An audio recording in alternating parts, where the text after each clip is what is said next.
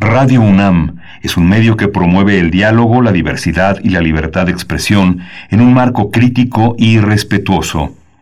Los comentarios expresados a lo largo de su programación reflejan la opinión de quien los emite, mas no de la radiodifusora. Radio UNAM presenta Primer Movimiento. El mundo desde la universidad.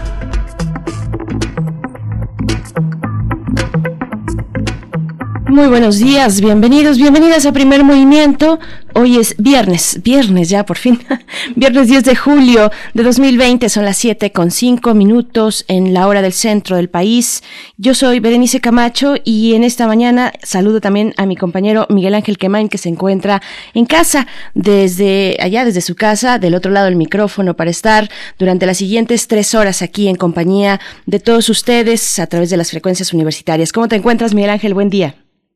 Hola, buenos días, Berenice Camacho. Buenos días a todos nuestros radioescuchas. Me encuentro vía telefónica momentáneamente y con mucho gusto de saludarlos en este viernes en, en el que vamos a analizar muchas cosas en esta edición de Primer Movimiento y de entrada vamos a darle la bienvenida a la Radio Universitaria de Chihuahua, que bueno, están también eh, en las frecuencias enlazadas en Ciudad Cuauhtémoc, Ciudad Juárez y la ciudad de Chihuahua. Y hoy vamos a tener un un inicio de programa relacionado con el reglamento del uso del cannabis.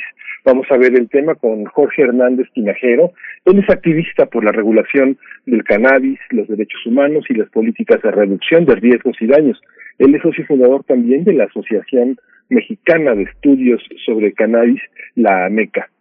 Por supuesto, esto para el inicio de eh, aquí en nuestra primera hora, donde también hay que decir, pueden enviar sus complacencias musicales. Hoy es viernes de complacencias musicales, es viernes de radioteatro que llegará precisamente después de conversar con Jorge Hernández Tinajero. Vamos a tener un radioteatro eh, pues que se titula Los niños que olieron algo. Este es la segunda parte. Recuerden que la anterior la escuchamos la semana pasada, Los niños que olieron algo de Alan Alberg, eh, el autor, las ilustraciones de este, de, este libro las eh, realiza Catherine McEwen. Catherine McEwen, así es, y la traducción es de Julio Hermoso, editorial Santillana, Lo que leo, 2020. Estaremos en la segunda parte de tres, así es que es un radioteatro largo que se divide en tres semanas para todas y todos ustedes. Y vamos a tener también un, un viernes de cine, un viernes de cine, vamos a hablar mucho de cine, sobre todo el tema de la música en cine, a propósito de, eh, de la partida de Ennio Morricone, este gran, este gran hombre del siglo XX de la música, definió gran parte de la música cinematográfica del, del siglo XX, sobre todo la de sus compatriotas, la de los grandes italianos que filmaron y le dieron también un nuevo rostro, una reinterpretación a toda esta fantasía, a todo este sueño americano que tiene el western. Él hizo un western que llamaron Spaghetti, así como nos llaman a nosotros también eh, eh, un poco el tema del chilaquil, el cine chilaquil, eh, relacionado con toda esta con toda esta visión. Eh, ellos lo llamaron Spaghetti y bueno, es, una, es un término interesante. Las etiquetas que terminan siendo, que empiezan siendo despectivas y terminan siendo la, la, el gran, el gran reto a cumplir por otras cinematografías que sueñan el mismo sueño. Por supuesto, qué, qué, interesante. Bueno, esto para nuestra segunda hora, la música y el cine. Después yo tengo el gusto de compartir con ustedes la poesía necesaria de esta mañana. O sea, será viernes de música, complacencias musicales, de radioteatro, de música y cine y también de poesía, Miguel Ángel. Sí, y bueno, nos dije que el plato fuerte de la visión del cine, pues es Guadalupe Ferrer, una de nuestros grandes maestros, una de las grandes guías del cine en nuestra universidad. Ella es una especialista, una gestora cultural y bueno, ha estado al frente de proyectos cinematográficos de gran envergadura, una verdadera conocedora y una traductora en el sentido en el que el crítico siempre hace una reinterpretación, una relectura de lo que ve y de lo que es necesario compartir en la, en la comunidad, en la comunidad cultural, en la comunidad de cinéfilos. Así es, y bueno, eh, Guadalupe Ferrera ha estado en este espacio en diversas ocasiones, la consultamos cada que tenemos oportunidad y ella muy amablemente pues nos comparte su tiempo, en esta ocasión para hablar de la música y el cine, eh, a propósito de la partida de Ennio Morricone. Después tendremos la mesa del día, la mesa del día, vamos a evaluar, vamos a analizar, a reflexionar sobre la visita de Andrés Manuel López Obrador, presidente de México, a los Estados Unidos. Vamos a estar conversando con la maestra Raquel Saed Grego. Ella es socióloga y maestra en comunicación por la Universidad Iberoamericana. Es maestra en estudios México-Estados Unidos por la UNAM, especialista en política y medios de Estados Unidos y también es académica del Departamento de Estudios Internacionales de la Universidad Iberoamericana, la maestra Raquel Saed Grego. Así es que, bueno, estos son los temas para esta mañana de viernes que estaremos compartiendo con ustedes de aquí hasta las 10 de la mañana a través del 96.1 de FM y del 860 de AM. Y bueno, ya saben que nuestras redes sociales esperan sus comentarios. Arroba P Movimiento nos encuentran así en Twitter, Primer Movimiento UNAM en Facebook. Así es que pues vámonos, vámonos con lo siguiente que es el corte informativo que realizamos todos los días, cómo amanecemos en temas de COVID-19 eh, a nivel nacional, internacional y las propuestas de la UNAM. COVID-19. Ante la pandemia, sigamos informados. Radio UNAM.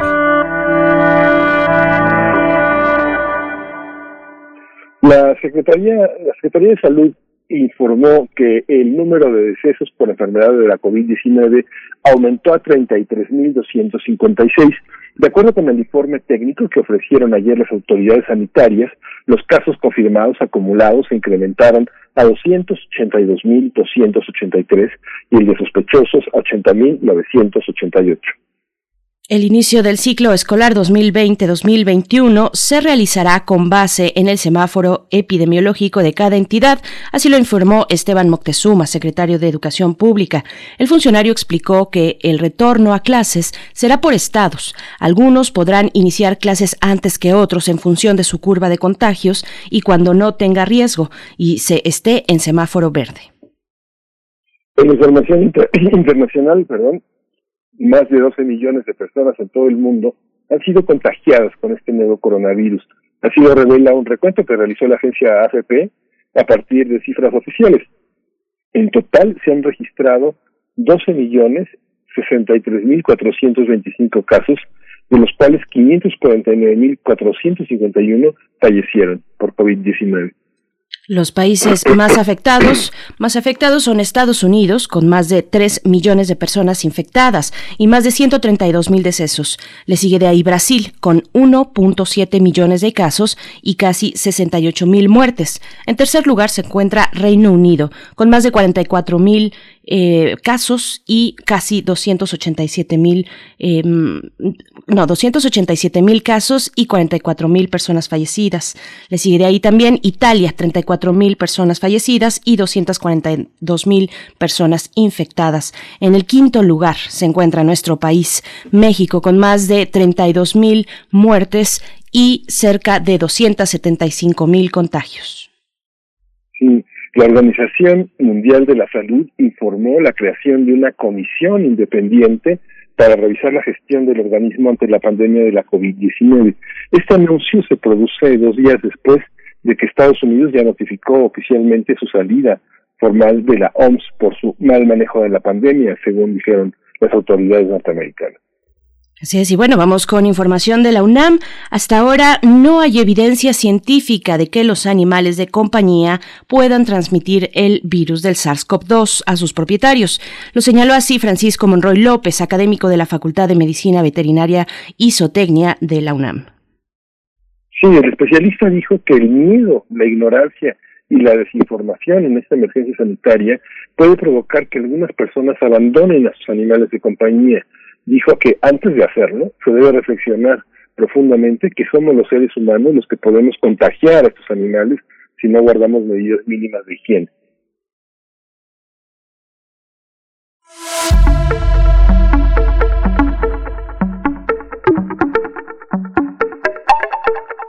Y nos vamos a las recomendaciones culturales. Como parte de las actividades del programa hashtag Cultura UNAM en Casa, aún se pueden realizar en la página del Museo Universitario de Arte Contemporáneo, el MUAC por sus siglas, un recorrido virtual por la exposición Manuel Felgueres, Trayectorias, Manuel Felgueres, Trayectorias, dedicada al destacado pintor y escultor fallecido recientemente.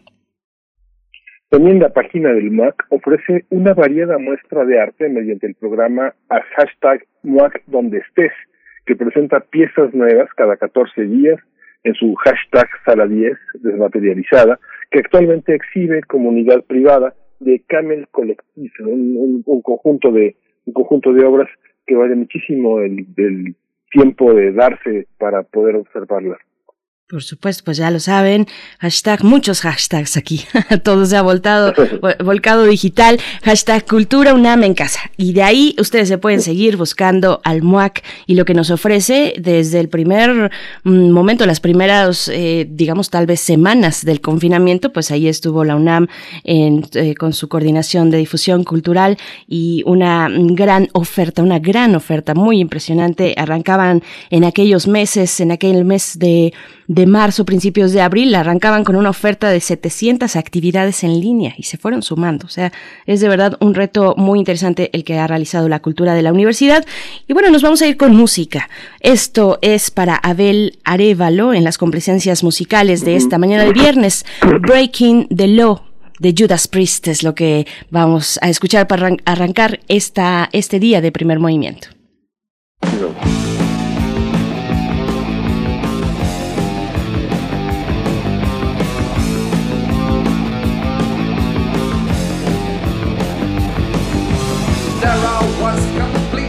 race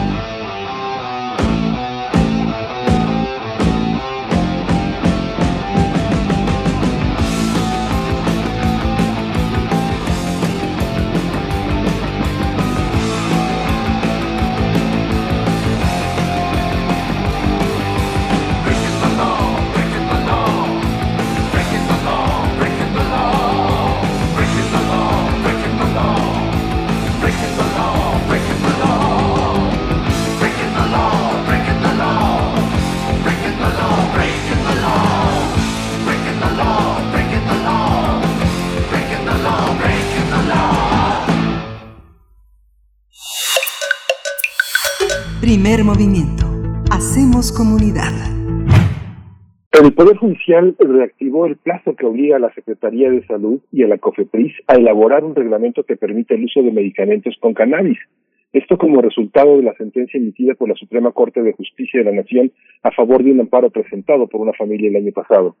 El amparo en revisión fue presentado por unos padres de familia para que su hijo menor de edad accediera de manera urgente a un tratamiento basado en aceite de cannabidiol, útil contra la epilepsia isquémica cerebral. Sí, sin embargo, el acceso a estos tratamientos fue aplazado porque la Secretaría de Salud y la COFEPRIS no han emitido reglamentos para, para permitir el uso de estos fármacos a base de cannabis.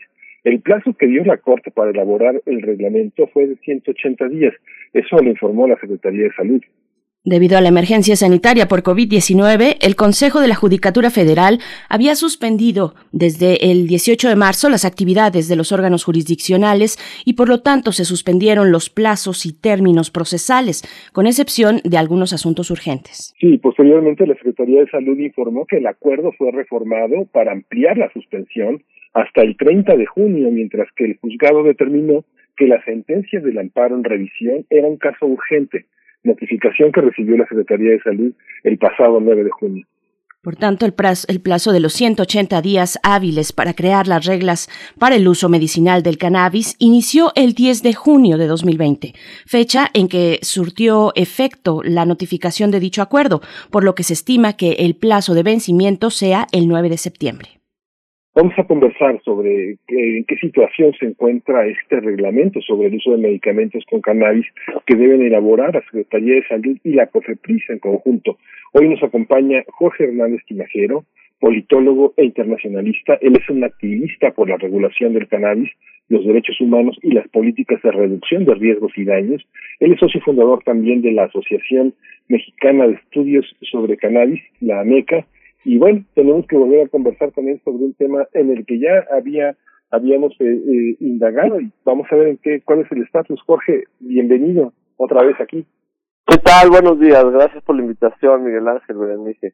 Al contrario, Jorge Hernández Tinajero. Gracias, gracias por estar aquí una vez más. Pues sí, ya veníamos hablando en otros sentidos del el cannabis y ahora pues nos encontramos con esta cuestión. ¿Cómo, ¿Cómo ves en términos generales? Antes de pasar, digamos, a la parte de salud y de COVID-19, a interrumpir muchos plazos, ya lo, ya lo veíamos, tanto en la justicia como en cuestiones legislativas eh, y procesos distintos en general. Eh, ¿cómo, ¿Cómo viste estos, cómo has visto estos días? A, a, pocos, a poco tiempo de que precisamente se aprobaran los términos del uso de cannabis eh, para, para uso, se les dice recreativo, pero en general lo que ocurrió a principios de año en, en, la, en el poder de, legislativo. Bueno, yo, miren, yo creo que este, digamos, nuevo plazo que, que vence teóricamente en septiembre, es una es un eslabón más en una larga cadena de omisiones. Este, y que ahora se justifique por el COVID, pues no es, digamos, desde el punto de vista del usuario, del paciente de cannabis, pues no es nada más que una nueva vuelta de tuerca más para impedir el, el acceso seguro y legal a los, a, digamos, a la terapéutica que ofrece el cannabis. Eh, eh, la, yo creo que eh, tiene esto tiene muchas razones de ser, este, que van desde la forma en que está formulada la ley, una ley que o una iniciativa, una propuesta de ley que en su momento hizo el presidente de la República, cuando Enrique Peña Nieto, que pasó a ser ley y que debió haber sido una ley reglamentada desde septiembre de, de 2017. Es decir, estamos hace este, ya cerca de tres años que tenemos esta ley y que no es aplicable. Este, es letra muerta. ¿Por qué? Porque falta un reglamento. o sea, digamos, eh, un reglamento que determine cómo es que debe aplicarse esta ley. Y eh, es curioso porque estamos en la misma situación en otros con cannabis con otros fines en el que también este, se, propone, se propone una ley que tendrá que tener una institución que emitirá los reglamentos. Entonces, si estamos ante la el ejemplo de lo que ha sido el cannabis como medicamento, pues estamos en una perspectiva bastante este, difícil eh, para la regulación del cannabis en México, a pesar de todo lo que se dice públicamente, ¿no? Y pues es muy lamentable también en términos del cannabis medicinal porque justamente ahora se está haciendo mucho énfasis en que las propiedades, por ejemplo, antiinflamatorias del cannabis, es decir, algunos de sus usos médicos más comunes, al parecer son también muy efectivos para controlar la inflamación pulmonar. este, lo cual en tiempos del COVID pues suena bastante atractivo. Y pues esto nos agarra toda, nuevamente en un momento en el que no, eh, como ciudadanos que quisiéramos este, acceder al cannabis medicinal, no podemos hacerlo legalmente en el país, a menos que eh, se cuente con una receta eh, médica y se haga una importación para la cual hay que pedir permiso. ¿no? Esta, esta situación, eh, ¿qué, ¿qué, riesgo corre eh, esta, esta aprobación si se, no se cumple el plazo? La Secretaría de Salud lo que señaló es que no se encuentra en desacato, que obligaría en términos técnicos a tomar una decisión de urgencia para legitimar algunos aspectos pues más más inmediatos del uso. Pero también está la otra posibilidad que la Suprema Corte borre el término uso del cannabis. Algunos especialistas han dicho eso. Eso es cierto Jorge hasta donde yo entiendo la Suprema Corte lo que ha dicho es que debe de eh, tanto el reglamento como la ley este la modificación de artículos de la Ley General de Salud que relativos al cannabis tiene que modificarse y que los, el legislativo ha sido omiso en hacer eso, ha, faltado en numerosas ocasiones hacerlo. Eh, y eso pues tiene razones que van más allá de la salud de las personas, tiene razones políticas, tiene razones de prejuicio, tiene razones económicas, en fin, hay una gran cantidad de razones.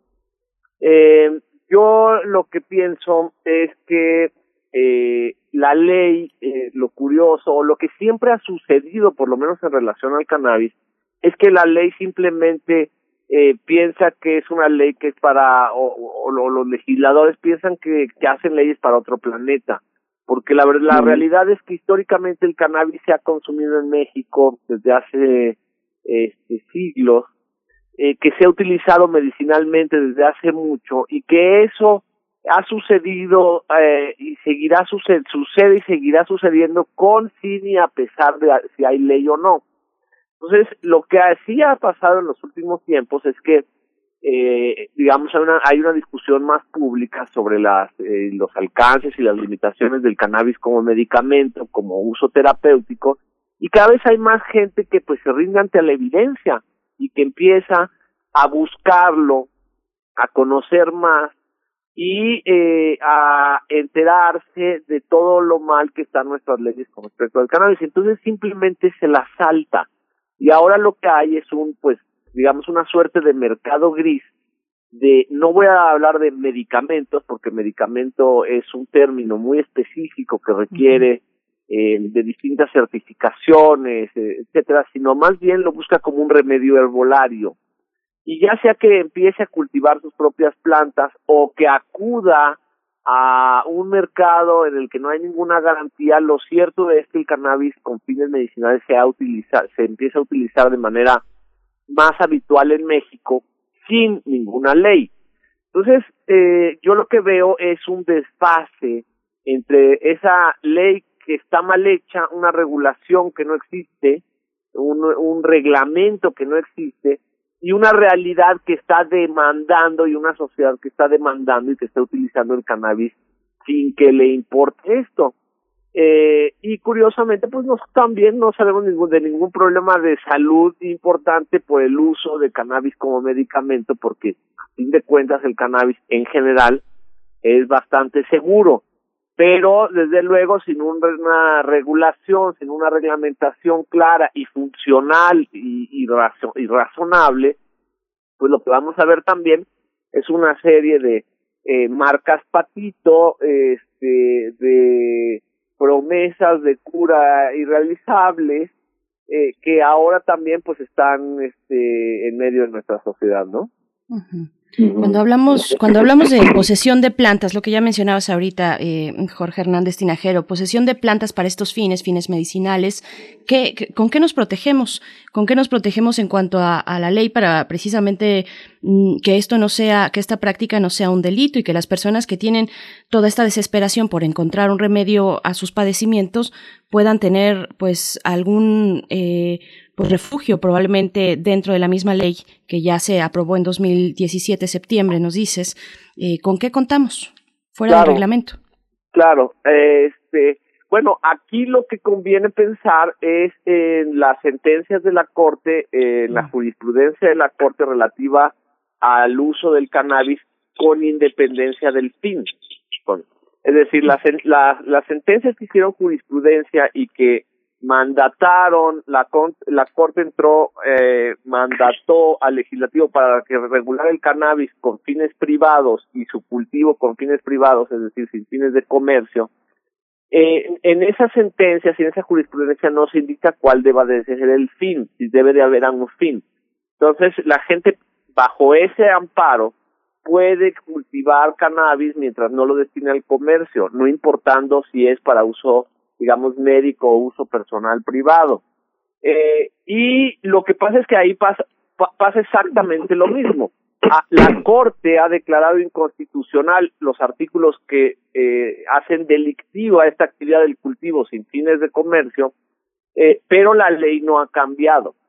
Entonces, eh, hay dos vías ahí. Una, que la gente cultive, digamos, con la esperanza de no ser denunciado por un vecino, con, con este, la idea de que tiene privacidad y no va a haber ningún problema, o bien que tramite un amparo eh, aludiendo a estas sentencias de la Corte y a la jurisprudencia. Lo que pasa es que, como contaban ustedes en la, en la introducción del eh, de, de este segmento del programa, eh, pues parece que hay una parálisis del sector eh, judicial y entonces pues no se están procesando cosas que no sean urgentes.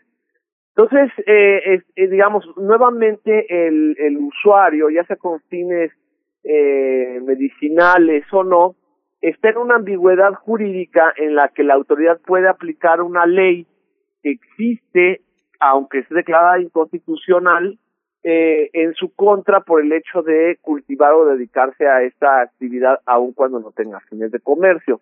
Eh, o bien puede tolerarlo. Eh, nosotros no hemos visto especial entusiasmo de las autoridades por tolerar el, el cultivo privado, porque no han entendido que es la democratización eh, digamos, de, de, la regulación del cannabis y de lo que daría un acceso a todos y no solo aquella gente que puede pagar una importación de un medicamento eh, que por otro lado está determinado en la ley, no en el reglamento, ni es la autoridad sanitaria la que determina, sino la ley determina qué es lo que debe determinar ese medicamento, lo cual es un absurdo, es ridículo.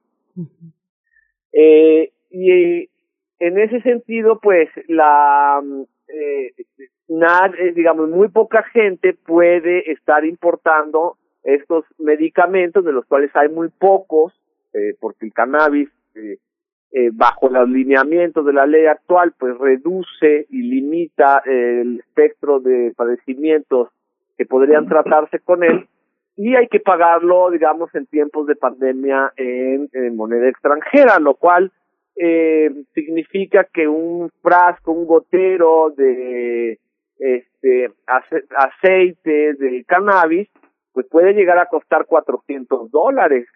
Y hay gente que requiere de ese tipo de medicamentos este, en más de una de esas unidades por mes, con lo cual pues se hace prácticamente imposible. Entonces aquí lo que estamos viendo es que se está negando eh, el derecho a la salud para una gran cantidad de personas que pues pueden beneficiarse del cannabis. De hecho, después de que el reglamento no ha sido publicado, eh, Margarita García, que es madre de un, un niño, un joven que tiene severos problemas este, crónicos, pero que el cannabis eh, le ha prácticamente salvado la vida, interpuso una denuncia por esa la ausencia de reglamento y la Suprema Corte falló a su favor ordenando a la COFEPRIS que emitiera el reglamento y hasta la fecha siguen sin hacerlo, lo cual evidencia pues una eh, no solamente eh, un eh, una omisión grave al mandato del máximo tribunal,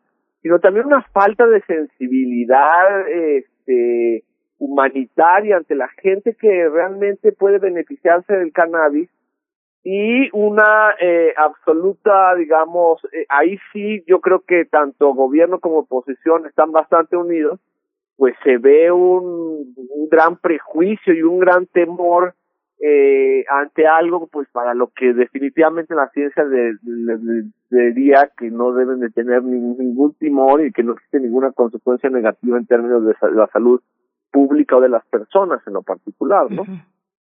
Sí. y el sector salud, eh, Jorge, que mucha gente del sector salud lo ve como esta, esta cuestión de remedio herbolario, lo ve como una cosa mágica, este, con muchísimo prejuicio, pero yo te preguntaría, del lado de los científicos, ¿hay aliados? ¿Hay, hay proyectos eh, en distintas universidades que estén trabajando en el terreno de la salud y tratando también de eh, encontrar propiedades que sean susceptibles de aterrizar en medicamentos importantes en el futuro? Sí y no.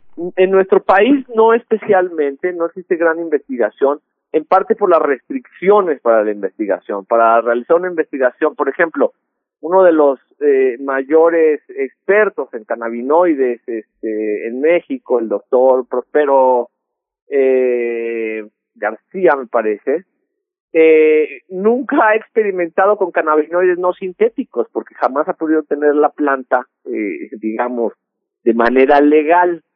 Entonces, aquí hay un gran absurdo, ¿no?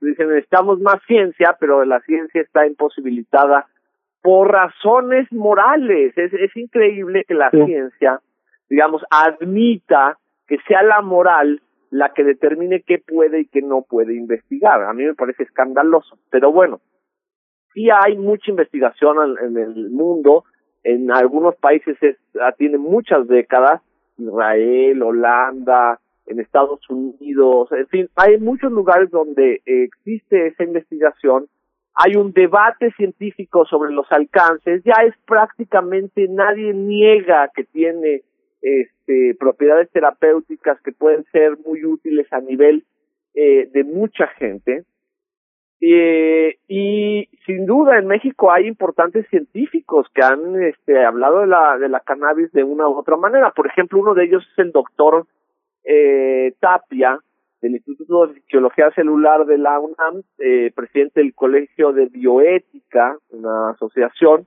este que tiene eh, lleva lleva años con nosotros diciendo que en primer lugar la bioética dice si hay algún eh, bueno, alguna sustancia de la cual la humanidad pueda beneficiarse, eh, esta merece ser estudiada y merece ser puesta también a disposición de la gente, ¿no?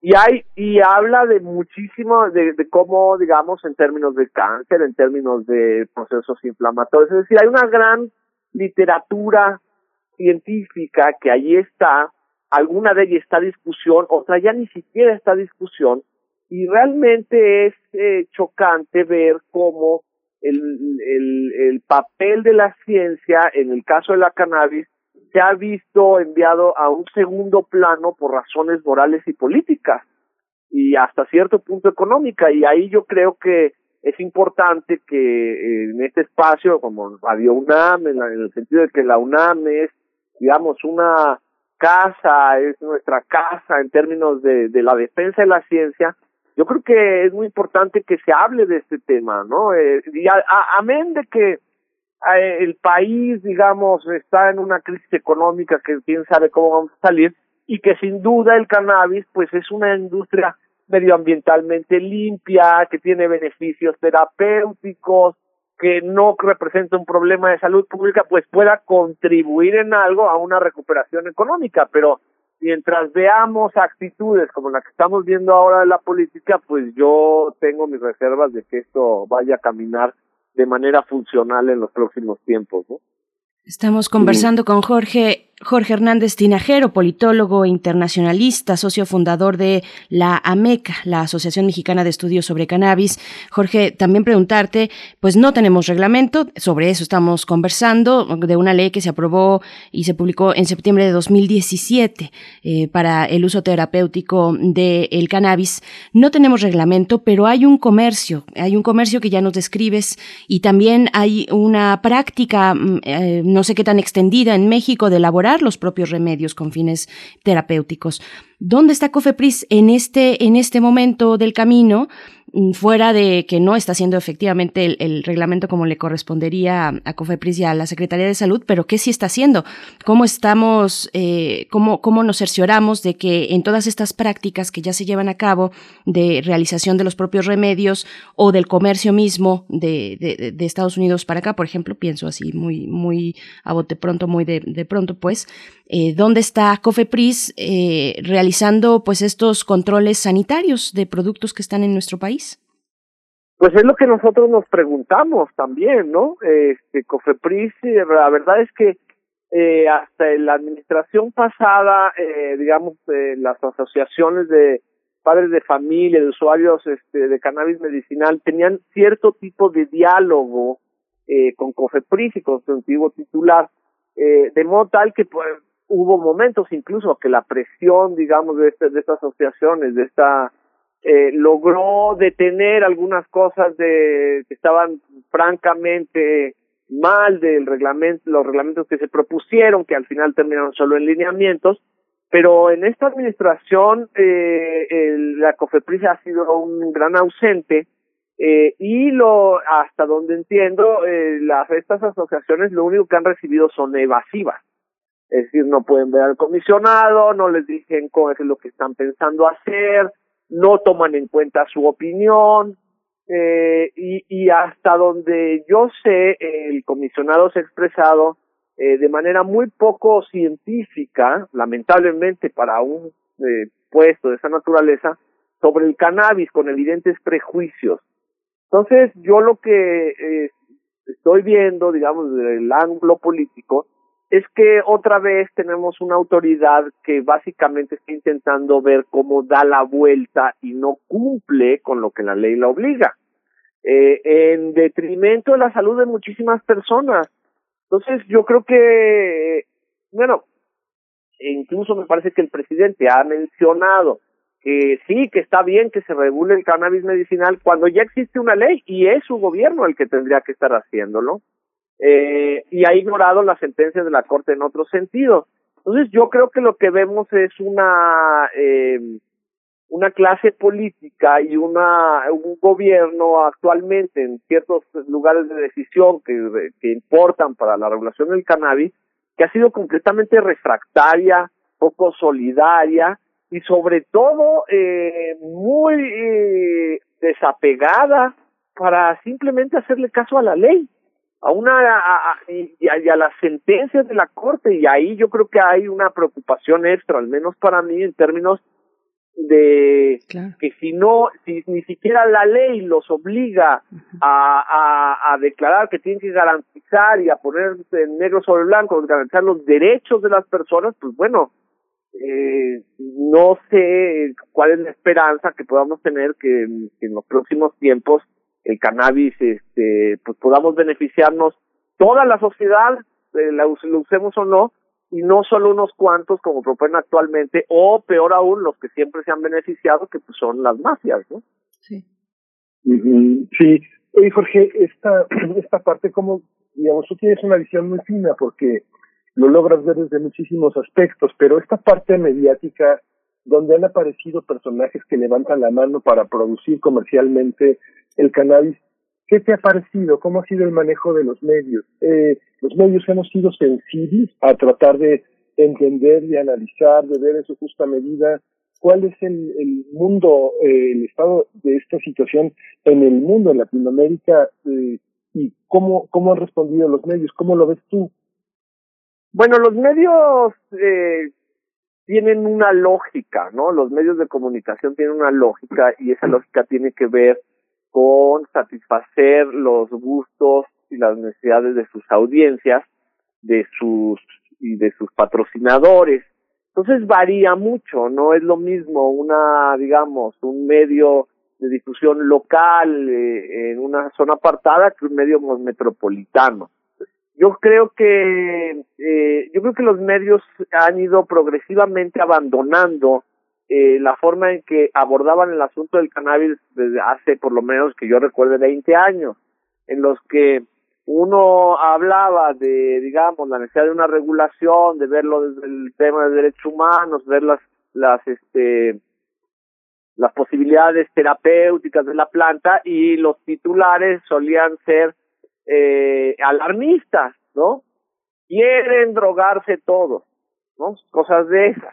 Este, yo creo que progresivamente los medios han ido entendiendo que el tema del cannabis va mucho más allá de eh, los problemas que suscita su mercado ilegal eh, y que hay muchos ángulos de mayor interés. Eh, por ejemplo, los medios fueron muy, muy útiles cuando comenzaron a hacerse públicos los casos de jóvenes y niños con problemas epilépticos, enfermedades crónicas, degenerativas, que usando cannabis podían revertir o por lo menos controlar o tener una eh, calidad de vida que no hubieran imaginado bajo ninguna otra circunstancia sin el cannabis. Entonces ahí empezó a entrar también esta noción de que el cannabis como medicamento también es funcional y en ese momento se cambió, digamos, esta perspectiva absolutamente negativa a una un poco más matizada. Eh, pero aún hace falta mucho por hacer ahí, yo creo, ¿no?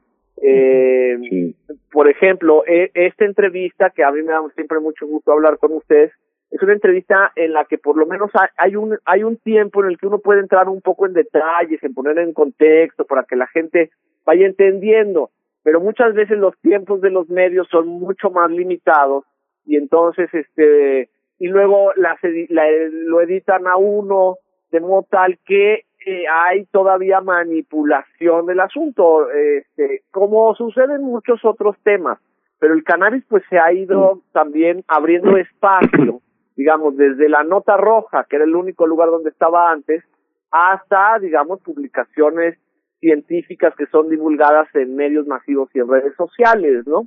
Eh, yo platicaba hace poco con algunos amigos les decía que el, los usuarios de cannabis eh, no hemos sido afectados por la pandemia de COVID más que otros este, grupos sociales, porque la gente hay una idea eh, de, muy discriminatoria de que la gente que usa cannabis o otras drogas, este, pues es gente que no tiene ningún tipo de responsabilidad sobre sí misma y los demás, que no pueden tomar decisiones, etcétera. Y por el contrario, lo que estábamos analizando es que los usuarios de cannabis como estamos muy acostumbrados a la desinformación mediática, hemos tenido que crear estrategias para cuidarnos a nosotros mismos de la realidad. Y entonces fue de las primeras, este, digamos, yo veo, yo lo vi, de las primeras comunidades que rápidamente tomaron medidas concretas en términos del virus, ¿no? Que en la práctica, por ejemplo, común de irse pasando el porro y tal, de inmediato cesó. Este, y eh, eh es interesante porque como marginados de, de esa de la política y de la información pues ahora la también los usuarios de cannabis son más resilientes ante las circunstancias de emergencia que vivimos ahora no y eso pues de eso nadie habla no es este eh, resulta que cuando la información es contraria al prejuicio lo que se hace es este, simplemente ignorarla o callarla, ¿no? Y pues yo por eso también me alegro mucho de poder platicar con ustedes eh, hoy y siempre, ¿no? Por, por, por este tipo de cosas que, que podemos, digamos, platicar un poco más a profundidad. Al contrario, nosotros te agradecemos, eh, en verdad, Jorge, Jorge Hernández Sinajero, porque traes a la mesa muchísimos ángulos, como dice Miguel Ángel Quemán, y, yo te preguntaría también, eh, ¿quiénes sí se están beneficiando en la producción de medicamentos con base en cannabis? Y, estoy pensando, por supuesto, y porque no puede ser de otra manera, no podríamos eh, beneficiarnos de manera legal aquí en nuestro país, estoy pensando, por supuesto, en la relación con América del Norte, tanto con Canadá como con Estados Unidos. ¿Cómo está esta cuestión, este mercado? Sí, eh, en general las empresas eh, farmacéuticas que quieren, eh, digamos, acceder, eh, producir cannabis eh, con fines medicinales están en Norteamérica, pero no son las únicas y su lógica no es distinta a la de otras, eh, otras, eh, otras farmacéuticas en otras regiones. Lo cierto, y a mí sí me enoja mucho esto, es que la industria farmacéutica, pues claro, ya reconoció que, que ahí hay un potencial de, económico para ellos y han eh, hecho mucho cabildeo, una, para que el cannabis solo sea considerado como medicamento, lo cual, como ya expliqué hace rato, es representa una serie de requisitos, de pruebas, de eh, estudios científicos como si el, el hecho de que más de seis mil años de uso terapéutico seguro no fuera una evidencia, este, tuvieran que ser necesarios para poner a disposición del público solo medicamentos. Y eso, este, eh, pues es un proceso que no solo es largo, sino también muy costoso, eh, que en este país todavía eh, justamente no está definido cómo se haría ni siquiera, por eso solamente podemos depender de la importación, pero que, eh, digamos, solamente grandes empresas pueden hacer, es decir, son millones de dólares invertidos para obtener un protocolo, etcétera, etcétera. Eh, y entonces eh, estas empresas han ido cabildeando para eh, dos cosas. Una, para que el cannabis solo sea considerado como medicamento, es decir, que ellos solo puedan producir un medicamento, pero además han este también yo creo que faltado a la ética científica porque hacen creer y yo lo veo eso todos los días que la gente que viene buscando eh, conmigo eh, y no porque yo venda o haga pero como es mi tema que viene buscando si viene buscando marihuana pues dice oye dónde puedo conseguir marihuana pero si vienen buscando medicamentos dicen dónde puedo conseguir CBD es un, el cannabidiol, que es uno de los cannabinoides, eh, este, y que se ha hecho creer a la gente que es, digamos, la sustancia o la molécula que es medicinal, medicinal, y que el THC, que tiene más responsabilidad en los, en los efectos psicoactivos, pero también es inflamatorio, etcétera, eh, eso es la droga. Entonces, las, propias farmacéuticas han impulsado esta visión de que el CBD es bueno y el THC es malo, cuando la planta produce ambos en proporciones que además hemos visto que funcionan mejor cuando están juntos en, en interacción entre ellos. Este, de modo tal que solo puede ser, y eso se vio plasmado en la ley, no en el reglamento, que no existe, sino en la ley que dice que ningún medicamento pueda, puede tener más de 1% de THC. Yo la verdad es que no recuerdo una ley que le diga a la ciencia cuántos componentes puede tener algo, este, porque uno es una droga y otro es un medicamento o tiene potencial terapéutico. Y ahí me parece que han jugado un rol importante las farmacéuticas, que son las únicas, digamos, capaces de, de hacer esa separación en este momento, a menos que uno cultive plantas de puro CBD, que es prácticamente cáñamo, es muy difícil también producir para eso, nada más. Eh, y entonces, lo cierto es que hay una desinformación eh, impulsada por intereses económicos asociados a farmacéuticas sobre la verdadero potencial y naturaleza del cannabis. Un poco, digamos, si queremos recordar algo así, mucho más trágico, desde luego, es lo que ha sucedido con los opiáceos, los, los medicamentos opioides en Estados Unidos, que las farmacéuticas entraron a promocionarlos diciendo que eran distintos a la droga y que ellos no tenían consecuencias para eso, ¿no? Entonces aquí lo que vemos es una lógica económica muy peligrosa que lamentablemente es a la que le han hecho caso nuestros legisladores y nuestras autoridades. Pues bueno, desafortunadamente nos tenemos que despedir, pero bueno, qué, charla más interesante y, y, seguiremos contigo si nos lo permites así más adelante, porque estamos pues sobre esto, sobre la elaboración de un eh, reglamento, de un reglamento para eh, apoyar, para soportar el uso mm, medicinal terapéutico del cannabis en nuestro país. De eso estamos hablando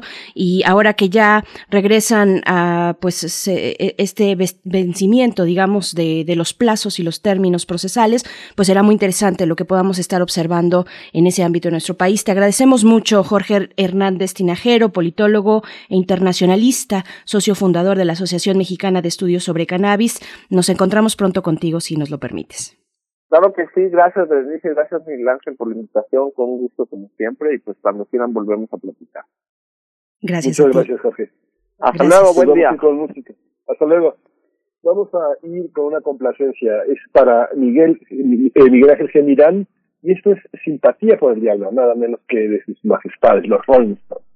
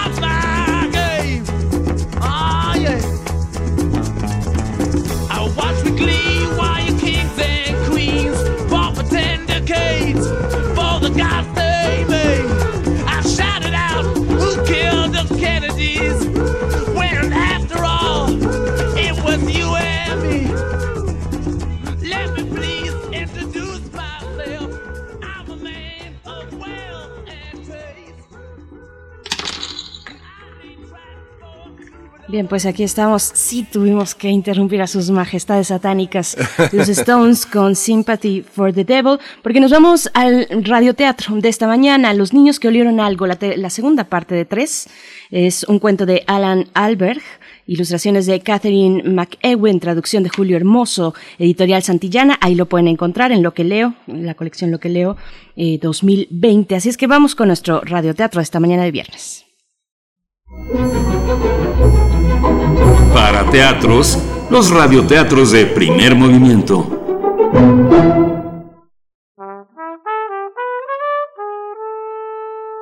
Los niños que olieron algo, de Alan Alberg. Ilustraciones de Catherine McEwen. Traducción de Julio Hermoso. Editorial Santillana, Lo que leo, 2020. En nuestra entrega anterior conocimos a la familia Gaskit y también a la maestra de los mellizos, la señorita Pestiño. Si recuerdan, el bebé Gaskit estaba rodando por la calle sobre un carrito de súper, con su padre tratando de alcanzarlo y el bebé metiéndose en problemas. De momento, vamos a la escuela de los mellizos y veamos qué pasa ahí. El grupo de Gus y de Gloria quería mucho a la señora Pestiño. Era la más amable, la más simpática y la maestra más popular de toda la escuela. Bueno, era así por lo general, pero hoy las cosas eran distintas. La señora Pestiño asustaba a todo el mundo. Asustó a Ramón, el ratón de la clase, que se escondió en su jaula, y al señor Pillo, el director, que se escondió en su oficina. Y también asustó al señor enérgico, cuando volvió en busca de sus pesas. Los niños cuchicheaban y se pasaban notitas los unos a los otros, y algo empezó a oler un poco raro. En realidad olía a ratón, porque la señorita Pestiño no los dejaba limpiar la jaula de Ramón. En el recreo, la señorita Pestiño fue a la sala de profesores y los asustó.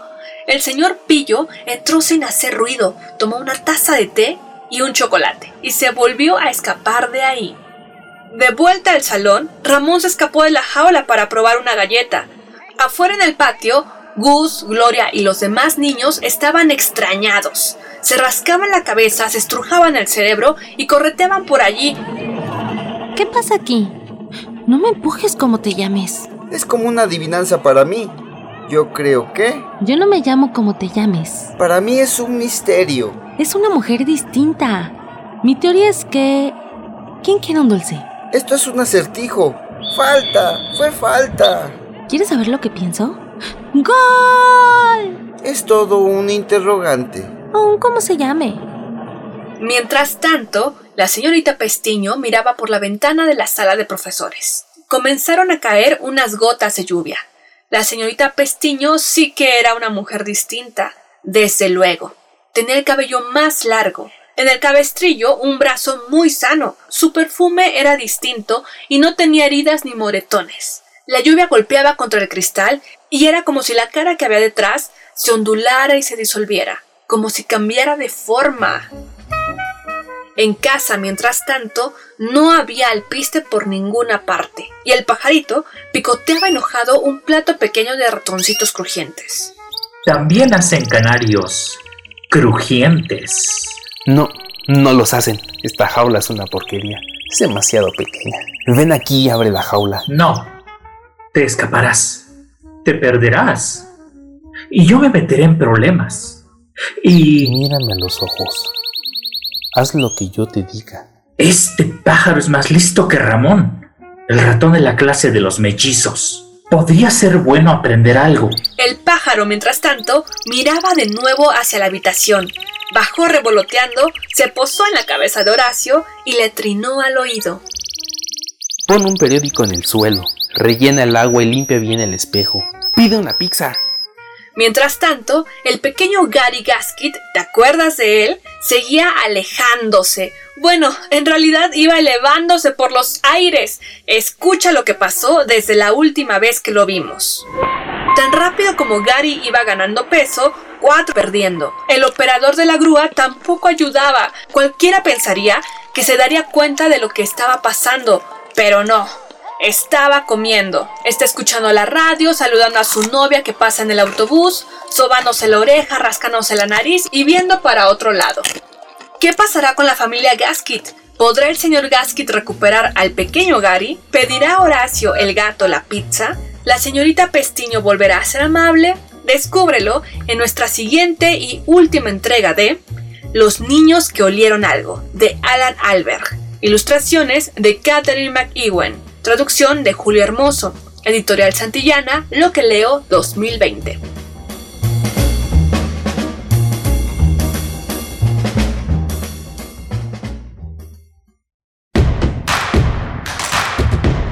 Síguenos en redes sociales. Encuéntranos en Facebook como Primer Movimiento y en Twitter como arroba PMovimiento. Hagamos comunidad.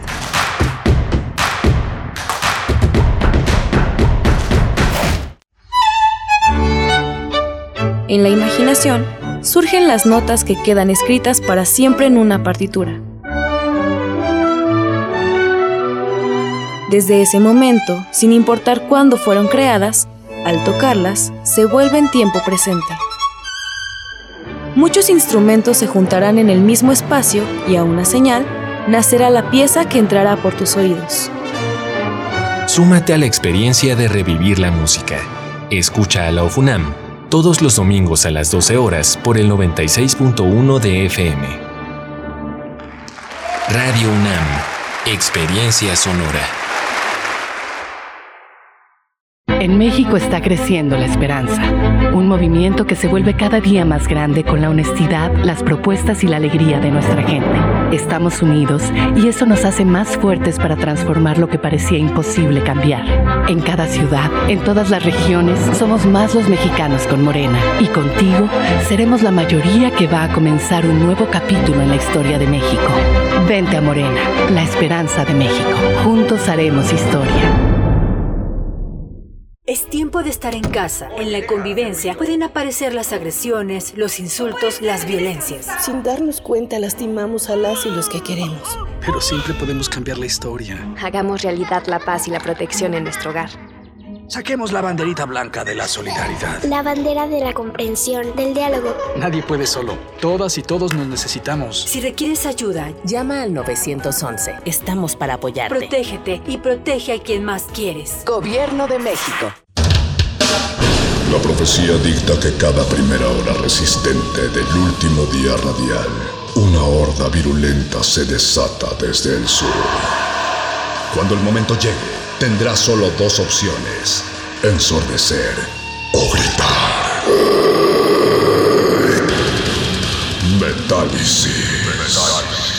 el núcleo más duro de la radio. Viernes, 20 horas, por resistencia modulada, 96.1 de FM. Radio UNAM. Experiencia sonora.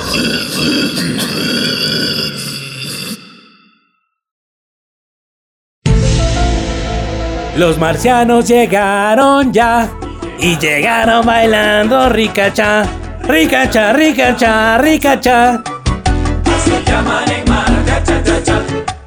Oye, güey, ¿y tú crees que existen los marcianos? Ah, ¿cómo crees, mano?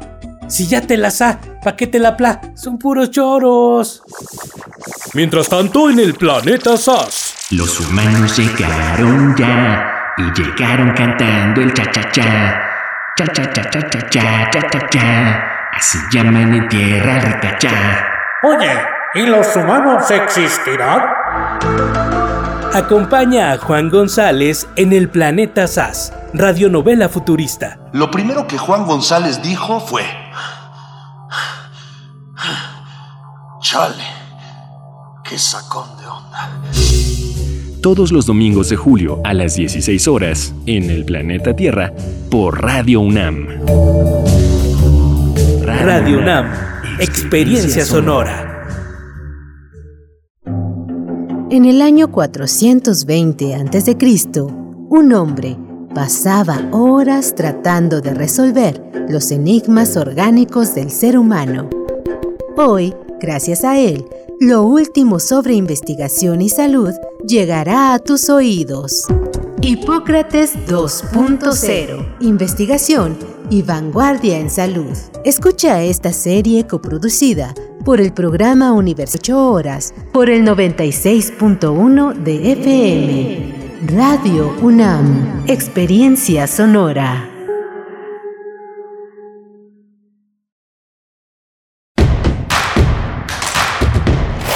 Encuentra la música de primer movimiento día a día en el Spotify de Radio UNAM y agréganos a tus favoritos.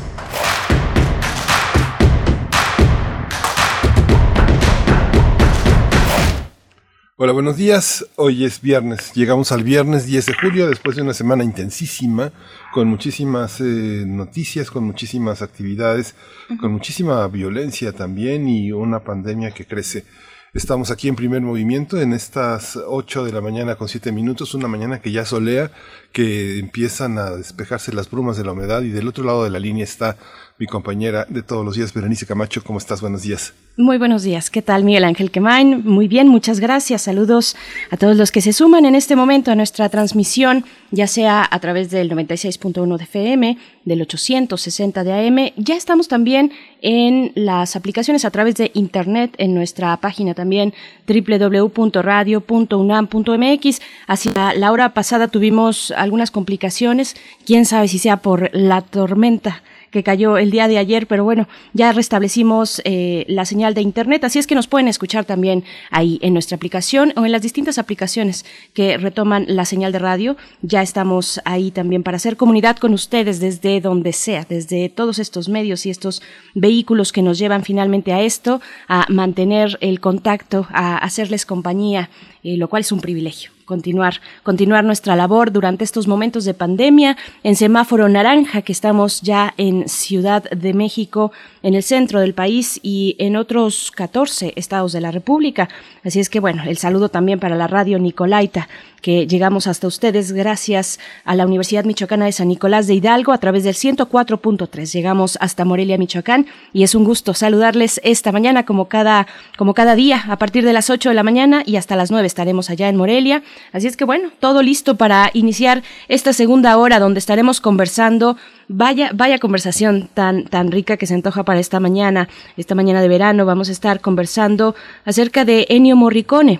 Ennio Morricone que partió eh, a principios de esta semana que pues nos, nos deja con un legado importantísimo, fundamental, que imprimió un sello sonoro al Spaghetti Western. Eh, pues bueno, vamos a conversar sobre la música y el cine con Guadalupe Ferrer, eh, especialista en cine y gestora cultural y bueno, una, una mujer en verdad que acudimos a ella cada que tenemos oportunidad para, para poder consultarle y conversar sobre todo conversar, dialogar sobre distintos temas de la cinematografía. Así es que eso es lo que tendremos para esta hora y todo lo que se vaya sumando, Miguel Ángel. No sé si sea el momento ahorita de invitarles a que revisen el sitio de la, de la revista de la universidad.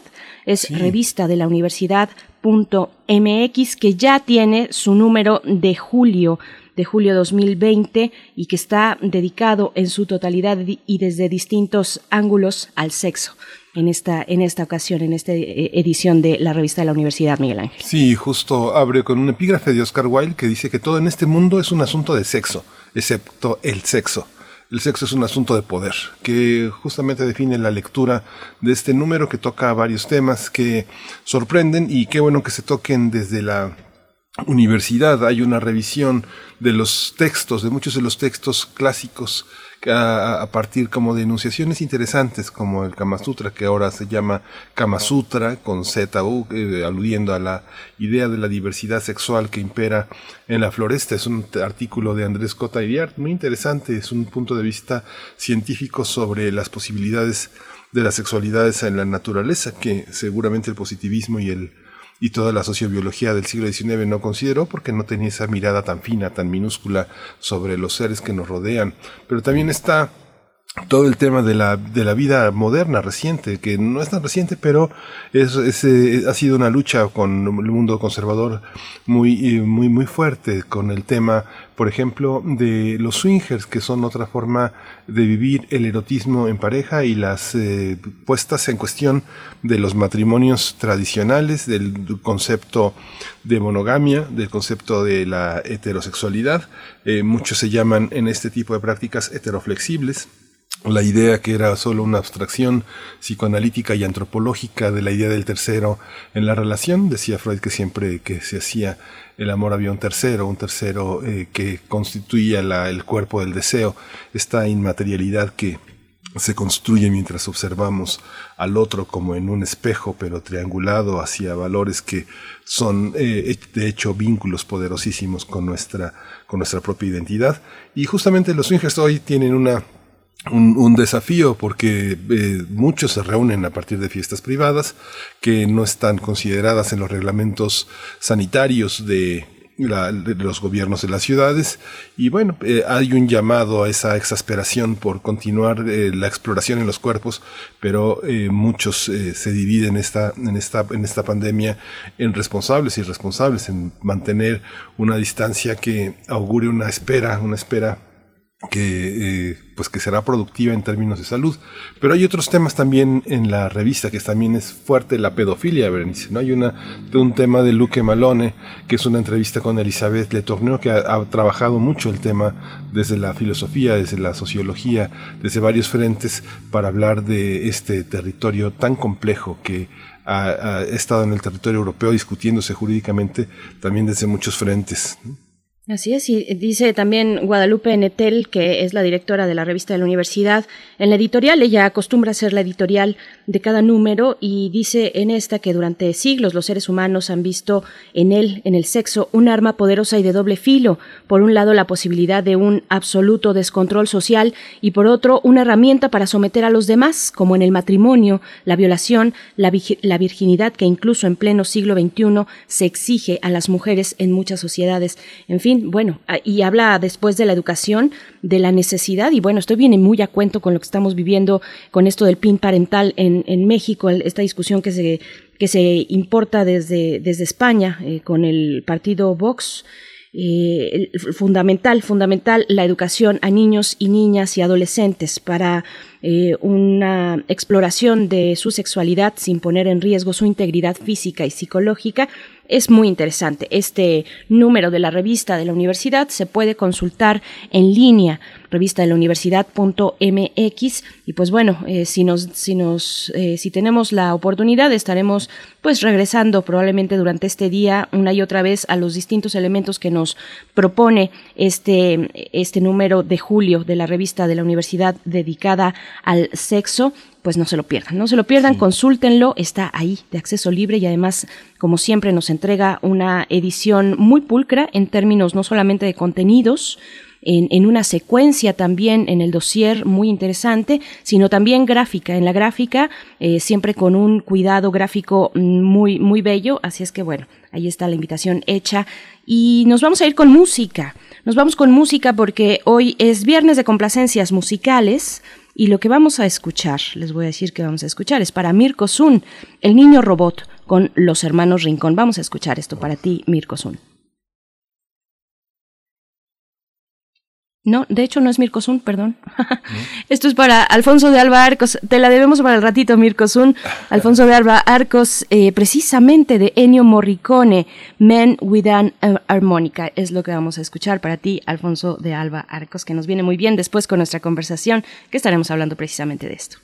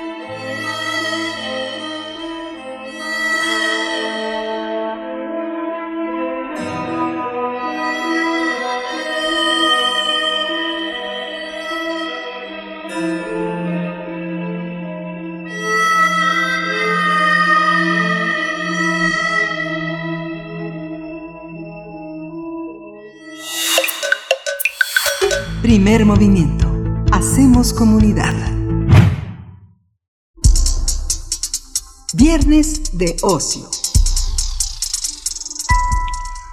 Yo, Ennio Morricone, he muerto. Así inició la carta de despedida escrita por el compositor italiano, quien falleció a los 91 años el pasado 6 de julio. Morricone, autor de algunas de las bandas sonoras más famosas de la historia del cine, murió en una clínica italiana en la que fue ingresado por las complicaciones que tuvo al caerse días atrás y romperse el fémur. Compuso más de 500 obras para el cine, de las cuales seis fueron nominadas al Oscar y solo dos veces obtuvo este tan aclamado galardón de la Academia. Eh, a partir de la década de 1960 en que inició su carrera, el compositor destacó por su colaboración con el director italiano Sergio Leone en la realización de filmes del subgénero llamado Spaghetti Westerns. Sin embargo, Morricone decidió no limitarse al western, por lo que compuso las bandas sonoras para los filmes de la época como Novecento, Días del Cielo y comedias como La Jaula de las Locas. Durante toda su carrera, Morricone alternó la música ligera y clásica, cine y televisión también. Su legado musical queda en películas como El bueno, el malo y el feo, Érase una vez América, Cinema Paradiso, así como también Teorema, entre muchas otras. Además compuso cerca de 80 obras clásicas de música de cámara y para orquesta. Por supuesto, y bueno, a partir de este lamentable deceso de Ennio Morricone, hablaremos de su obra musical y del el mundo cinematográfico. Y este día nos acompaña en la línea de primer movimiento Guadalupe Ferrer. Ella es especialista en cine y gestora cultural, una conocedora, eh, vaya, eh, con una amplitud de verdad eh, que puede compartir y que comparte muy generosamente con nosotros en distintas ocasiones que ha estado aquí. Y nos da mucho gusto darte la bienvenida una, una vez más. Guadalupe Ferrer, ¿cómo te encuentras? Bienvenida, buenos días, te saludamos Miguel Ángel Quemain y Berenice Camacho. Bien, bien, Berenice, muchas gracias. Buenos días, Miguel Ángel, ¿qué tal? Hola, Guadalupe, buenos días. Eh, es muy amplia, muy amplia la, la, la cauda de directores eh, con los que trabajó Morricone y al mismo tiempo también sí puede leerse una, una carrera en su conjunto como músico, como intérprete eh, propiamente del cine. Es un músico que es un músico de cine.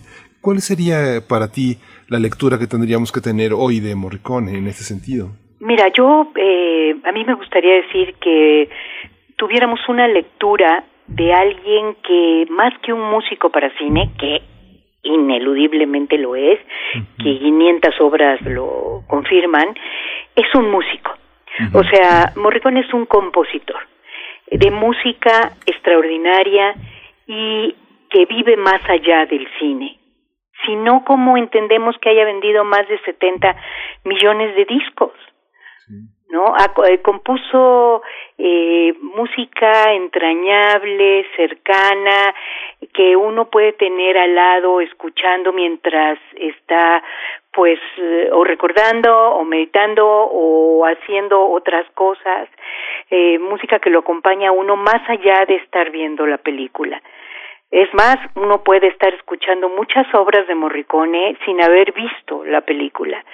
Eh, lo digo yo que me fascina el cine, que eh, me parece vital, pero sí creo que Morricone es en sí mismo un músico, más allá que un músico de cine, ¿no?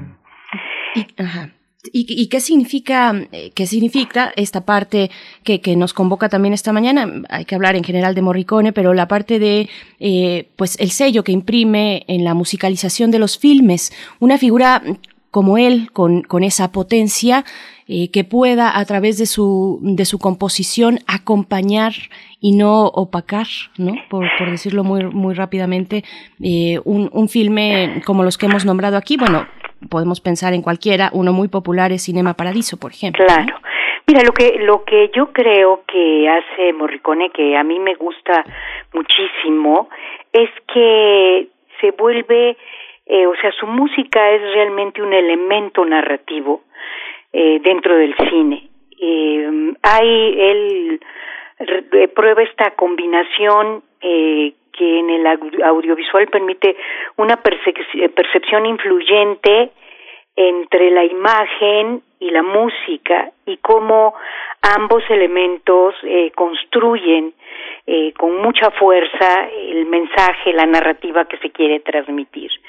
O sea, eh, yo creo que él logró conocer a fondo eh, él decía que um, su trabajo con cantantes y música popular, como haciendo cosas para Rita Pavone, para Polanca, para Mirel Mathieu, eh, lo habrían logrado acercar a esta capacidad de difundir con mayor gusto y empatía su música, porque efectivamente, como ustedes dijeron, él había compuesto música clásica, sus inspiraciones Bach, Mozart, Vivaldi, eh, y eh, su trabajo de música popular tenía yo que comer, dice, tenía cuatro hijos que mantener, pues le permiten hacer una conjunción muy, muy afortunada eh, de este trabajo que tiene que llevar al cine y que hace que su música sea empática.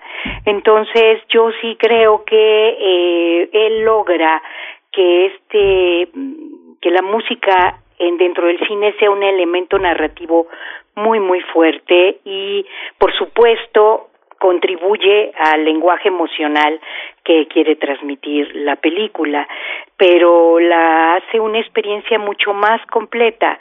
Eh, lo mismo hace música incidental que banda sonora y eh, eso permite que de pronto eh, tengamos escenas que estén permanentemente a los cinéfilos en nuestro imaginario eh, cuando nos queremos acordar de, de algo, ¿no? Yo, por ejemplo, pienso en Malena y me imagino si este chiquito que está enamorado platónicamente de Mónica Belushi eh, hubiera logrado en la película en sí misma hubiera logrado transmitir toda esa intensidad del amor platónico si no hubiera tenido atrás la música de Morricone que yo creo que es de las de las más hermosas no ahora yo creo que se compromete profundamente es evidente y por eso yo creo que es tan buscado pero tan buscado para hacer eh, la música de muchísimas películas eh, con lo que tiene que hacer. Yo tengo, o sea, dentro de los trabajos que él hace, tengo una predilección. A mí me gusta muchísimo de su trilogía de Once Upon a Time, en donde él construye Érase una vez en el oeste. Son tres películas de Leone. Eh, Érase una vez en el oeste, luego hace Gila Test, que en español aquí se llamó Los Héroes de Mesa Verde, y la señora Margarita López Portillo, que en ese momento directora de RTC, tuvo a bien prohibirla porque decía que ofendía al pueblo de México, cosa que me parece un error inaudito. Este y luego la tercera que es era hace una vez en América eh, que la hace pues en el transcurso de más de eh, 15 años, eh, estas tres, las tres como les decía con Leone, y me encanta porque mm, ahí él despliega eh, una versatilidad súper interesante. Eh, ya en Érase una vez en América, él muestra que esta encasillamiento que estaban como haciendo de que hacía eh, música para spaghetti western que por cierto eh, aunque quede como un subgénero la verdad es que había cosas eh, cinematográficamente muy valiosas eh, demuestran Érase una vez en América que que está manejando otro género o sea sí realmente fue un músico súper versátil uno eh, claro que no puede encasillarlo en, el género del western porque eh, si uno piensa por ejemplo en las películas que hizo con Pasolini ¿no? Los cuentos de Carterburri, el de Camerón, Teorema, Las Mil y Una Noches, Saló, los 120 días de, de, de Sodoma, pues se da cuenta que, que ahí hay otro otro tema, otra melodía, otra forma de manejar el tiempo, el ritmo, la acentuación, ¿no? O Bertolucci con Novecento en 1976, esta gran oda a la historia del proletariado italiano, este, pues son propuestas que no están exclusivamente en Malena o en Cinema Paraíso, que son las de Tornatore, o en La leyenda del 900, que es preciosa también, pero que manejan o una propuesta musical con énfasis diferentes, ¿no? Es que hay una, hay una parte, Guadalupe, que tiene que ver con una carrera en la que, eh, como pasa con muchos productores en la, en la radio y en la televisión, se la pasan arreglando el trabajo de otros, haciendo música de fondo, haciendo entradas, identificaciones, y que, y que en sí mismo se puede hacer porque tienen un gran oído, una gran visión, una gran imaginación. Y eso le pasó mucho a él, ¿no? Porque finalmente logró hacer una composición, composiciones sinfónicas, eh, porque tenía esa fama. Sí, es como pasa con los, este, con la gente que tiene mucha fama en la televisión, en los espectáculos. De pronto cualquiera les publica un libro, ¿no? Y le da la autoridad que puede tener un autor serio. Pero en el caso de Morricone, pues, fue, tuvo que hacer ese camino un poco triste y engorroso de hacer mucho trabajo fantasma, mucho trabajo para otros para finalmente consagrarse con el propio, ¿no? Claro, pero mira que, que adquirió un peso que como te digo le da esto de que su música puede ser disfrutada más allá de ser la acompañante de una película, por ejemplo. No, claro, él hizo incluso eh, fondos eh, para radio, ¿no? Este pues empezó muy chiquito creo que tenía 18 años cuando cuando empezó. Y hay que pensar un poco también en el contexto en el que él se desarrolla. Fíjate si nace en el 28 o sea él nace casi entrando con la depresión y luego le toca toda una infancia de ascenso del fascismo que, eh, por demás vale la pena decir que en el cine italiano, eh, con lo mal que pueda yo pensar y todos los horrores del fascismo, pues la verdad es que Mussolini hace Chinechita y también hace la escuela de experimentación eh, teatral y cinematográfica. Entonces, eh, León es su amigo de niño, ¿no? Uno se puede imaginar cómo van creciendo ellos y luego los atrapa la guerra. Y los atrapa la guerra eh, que deriva en términos cinematográficos en el neorealismo italiano, que es pues probablemente después de muchas propuestas del cine mudo italiano extraordinarias como Caviria, este, en la que se inspira Griffith, por ejemplo, los atrapa el neorealismo, eh, que viene a ser la propuesta pues más rica, más potente de, la cinematografía. En ese momento a mí me parece apasionante, un, un cine social, un cine crítico, pero además un cine hecho con pocos recursos, aprovechando todos los exteriores y de pronto pues uno se puede imaginar que Morricone va creciendo en este ámbito, en este ambiente y se acerca mucho, si bien hace 500 películas y esto que estamos hablando que proviene de fondos musicales para radio y música popular para cantantes populares, ¿no?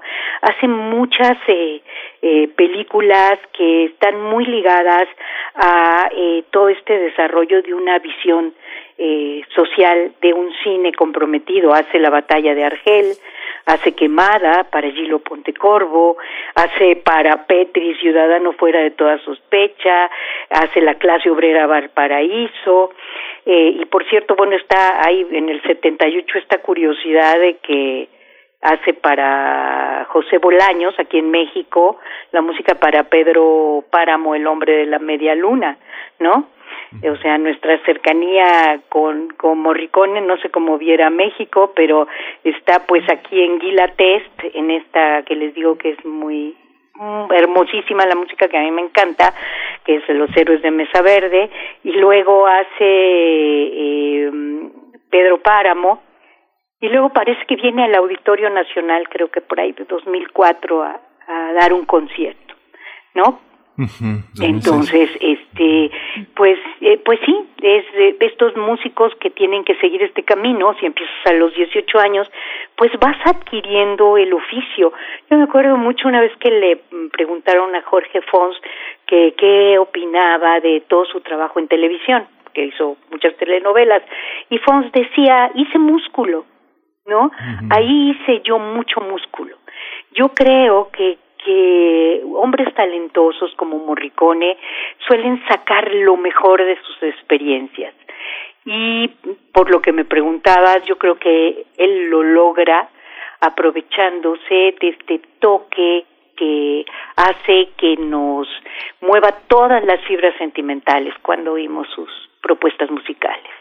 Vino, en 2008 y, fue, muy, fue, muy, fue muy importante porque como pasa con pocos en el Auditorio Nacional, él aceptó dar una conferencia porque bueno, los, la gente que cubre la fuente musical, mucha gente, no sé, como Javier Quirarte de, Milenio, Pablo Espinosa de La Jornada, pidieron entrevistarlo pero bueno, él accedió porque estaba muy cansado ya a, hacer una mesa y fue muy interesante esa conferencia de prensa.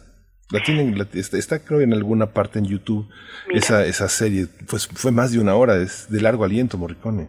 Sí, y además hay que hay que pensar que parece que era un hombre muy discreto, ¿no? Eh, como no era nada espavientoso, vaya, tenía premios de todo tipo, tenía todos los reconocimientos del el equivalente al Ariel que es en Italia del del David, tenía, bueno, pues estas nominaciones al Oscar, lo hicieron Princesa de Asturias, en, que fue yo creo el último reconocimiento que recibió este año.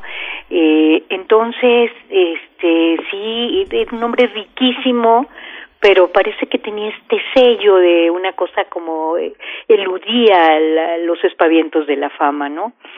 Fíjate que yo no he visto esa entrevista que, que, que le hicieron cuando el Auditorio Nacional, yo creo que hay que hay que revisarla, ¿no? un hombre de 80 años, ¿eh? Sí. Cuando vino. Más, ¿no? Sí.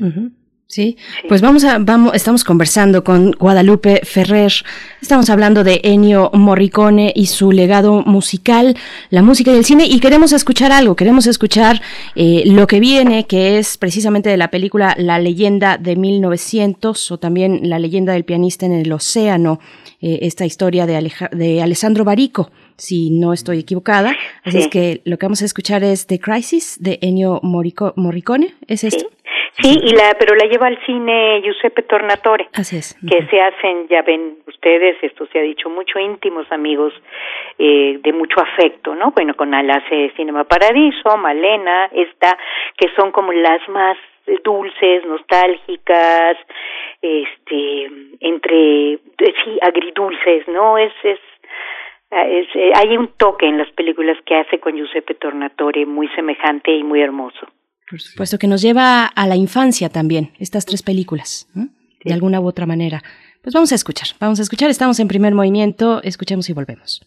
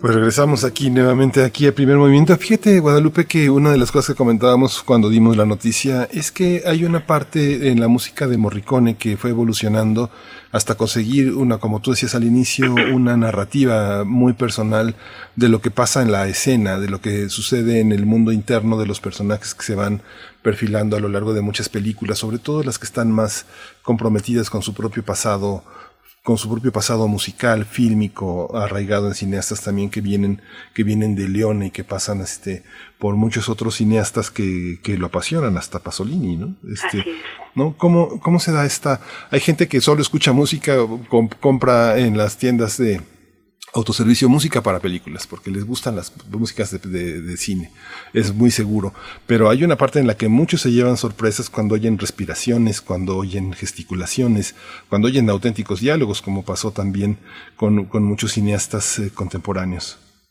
Bueno, eh, lo que pasa es que cuando tú tienes eh, la, toda la música que compone a una película, tienes los incidentales y tienes la banda sonora donde están más las canciones, ¿no? Más eh, las composiciones que no están solo para ir creando un eh, estado de ánimo o generar una especie de ritmo, sino ya para hacer una evocación eh, constante, ¿no? Entonces, eh, yo creo que, por ejemplo, es que ahorita que pusiste, eh, eh, que escogieron esta de la leyenda de 1900, me acordaba yo eh, con mucha claridad la toda la historia, lo que te deja esa historia, yo la recomendaría mucho si la gente no la ha visto, porque es este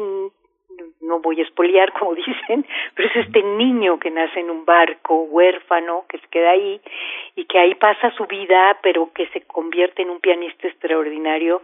Entonces sí, eh, eh, me pude imaginar y recrear otra vez las escenas. Si nada más hubiera yo oído la música sin haber visto la película, eh, quizá, lo digo por esto que señalas de que muchas veces se sorprenden de encontrar diálogos o respiraciones, que aquí se oye pues este como estar eh, sacando la melodía en el piano, ¿no? Este, pues eh, no esté hecha para que se oiga separada de, de la imagen. Lo que pasa es que a Morricone sí le sucede que ya en lo que es más la parte de la banda sonora, su música se oye eh, sin película o con película, ¿no? La parte de los incidentales, pues es este mucho más difícil, está creada para acompañar estrictamente a la, a la imagen, ¿no? Y bueno, yo estoy pensando también en otras colaboraciones o colaboraciones con eh, eh, directores no europeos, tal vez algunos más contemporáneos, el caso de Quentin Tarantino con The Hateful Eight, Los ocho más odiados fue la traducción en español para ah, Latinoamérica, y, y, esta película que le da a, a, Morricone y le da a la película pues eh, muchísimos premios precisamente a la mejor banda sonora, le, le da el premio Oscar a la mejor banda sonora, el, el, los globo, el Globo de Oro también mejor banda sonora, el BAFTA igual mejor música de película, eh, ¿Qué decir de estas otras colaboraciones que, que finalmente eh, eh, traspasan ya el, el, océano y nos dan una idea distinta de, por ejemplo, el western, ¿no? Claro. Bueno, mira, por ejemplo, yo creo que su trabajo con José es eh, muy interesante porque con él hace la misión eh, en el 86 y luego, pues 14 años después, hace Batel en el 2000 eh, una es, eh, las dos son películas de época, ¿no? Son escenarios muy distintos. Uno es mm, la en Sudamérica, es eh, Paraguay, eh, en la misión, es este cuadro que se hace ahí Brasil y todas estas fronteras, y el otro es Francia y es mm, eh, Versalles y es eh, la el, vaya lo el mundo del de los nobles este y sin embargo sí efectivamente logra una propuesta completamente diferente pero pues en los intocables con Brian de Palma ¿no? Hay, por ejemplo, la música incidental es súper interesante, ¿no? Crea este esta intensidad, este, o trabaja, eh, pues no sé, con Oliver Stone, trabaja con pues básicamente, ¿no? Con Mali, con Teresa Bali, que en Días del Cielo, que es la que realmente eh, lo pone en el mundo internacional así como muy a la vista, con la nominación también al Oscar. Eh, y luego, pues eh, con esta de Érase una vez en América, realmente... Eh, pues hay muchísima gente que pensamos que merecía el Oscar, el Basta, el David, eh, el Globo de Oro, el Grammy, todas, ¿no? este sí es eh, y dicen que no hablaba inglés sabes y sin embargo pudo trabajar bastante bien con con estos directores. Hizo la música de Lolita si no mal recuerdo. Eh, entonces la la novela de Novokov eh, sí desde un prolífico de una riqueza y yo o sea, estas son las cosas en las que uno especula, pero yo creo que toda esta capacidad de producción y de voluntad estaba muy, muy dada por su sencillez eh, con respecto a lo que uno adivina que puede haber sido el gusto por, por la vida que él tenía, ¿no? Eh, yo a veces digo, ¿cómo un hombre pudo haber producido ¿no? 21 películas, música para 21 películas en un año. O sea, eh, no no sé qué le estaba pasando en la cabeza, cómo vendrían las armonías, las disonancias, las consonancias, ¿no? Este es es una locura porque tuvo años en los que mm, produjo de, de, así esa cantidad en los años a finales de los 60, a principios de los 70, 21 películas una locura, ¿no? Este, y luego haciendo, por ejemplo, en los setentas, eh, música tan como las películas que hizo para Pasolini, eh, este, Las Mil y Una Noche, Los Cuentos de Carterbury, y estaba haciendo música para otras diez películas, ¿no? Entonces sí es impresionante, perdón, no sé si ese sonido es que se me está acabando la batería del, del teléfono, Será algún cortecito nada más que, que de pronto se tiene una, una, falla técnica, pero no, yo te estamos escuchando muy bien. Vamos a ir con música, vamos a ir con música, para, para darte la posibilidad de, de, revisar esa cuestión. Órale, gracias. Vamos a ir con esa propuesta que, que hace Frida Saldívar hoy, que es Malena de, de Nio Morricone.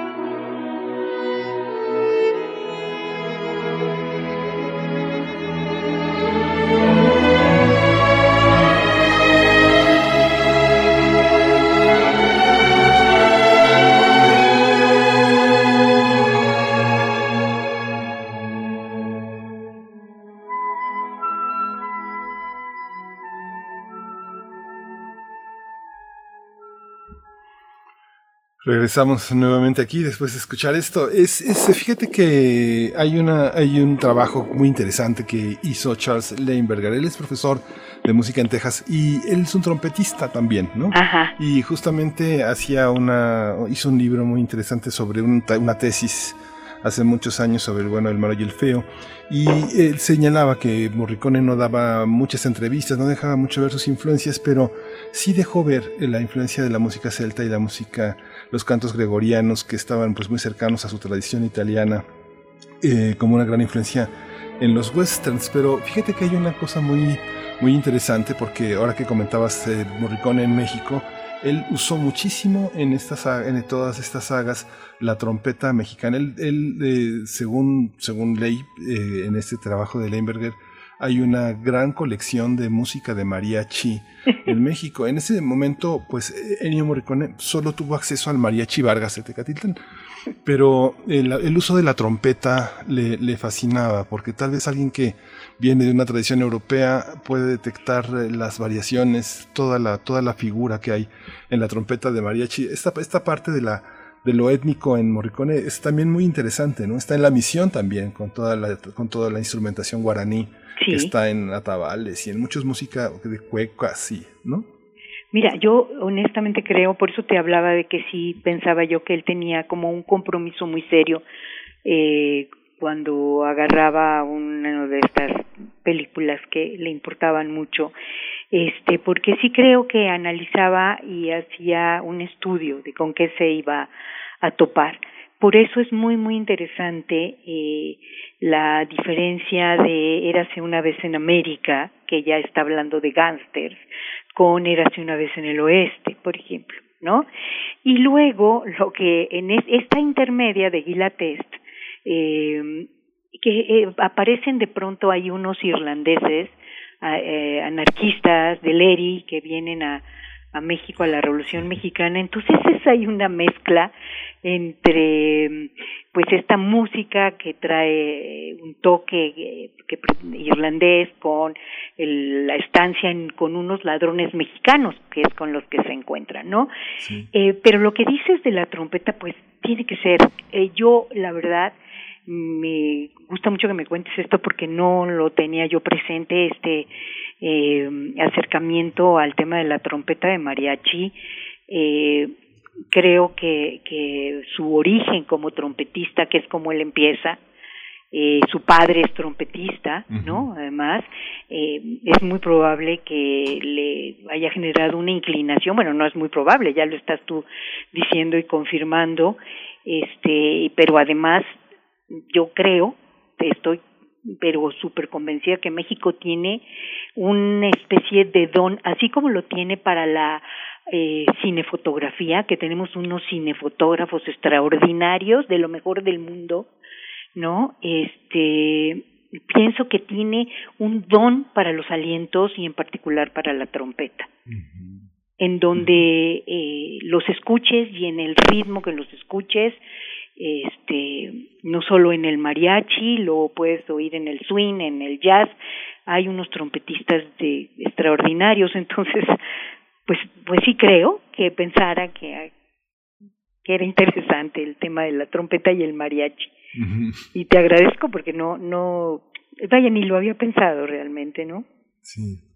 Pues nosotros, nosotros te agradecemos a ti, Guadalupe Ferrer, esta conversación, esta plática, pues y que hemos disfrutado, que seguramente la audiencia también la ha disfrutado junto contigo, para hablar de Ennio Morricone, su legado musical eh, y su legado también en el cine. Ya nos con esto iniciábamos precisamente con este carácter eh, múltiple de Morricone, no solamente volcado al cine, sino como músico en toda la expresión de, de esa palabra. Y pues bueno, antes de despedir también, de despedir esta conversación, eh, pues recordar hace, hace poco, y hemos estado hablando con distintos personajes de la Coordinación de Difusión Cultural de la UNAM, hablábamos con José Wolfer, director de música de, la UNAM, y, precisamente nos comentaba sobre este laboratorio sonoro que tiene su ciclo eh, con musicalización en vivo de películas remasterizadas que se pueden disfrutar una vez más.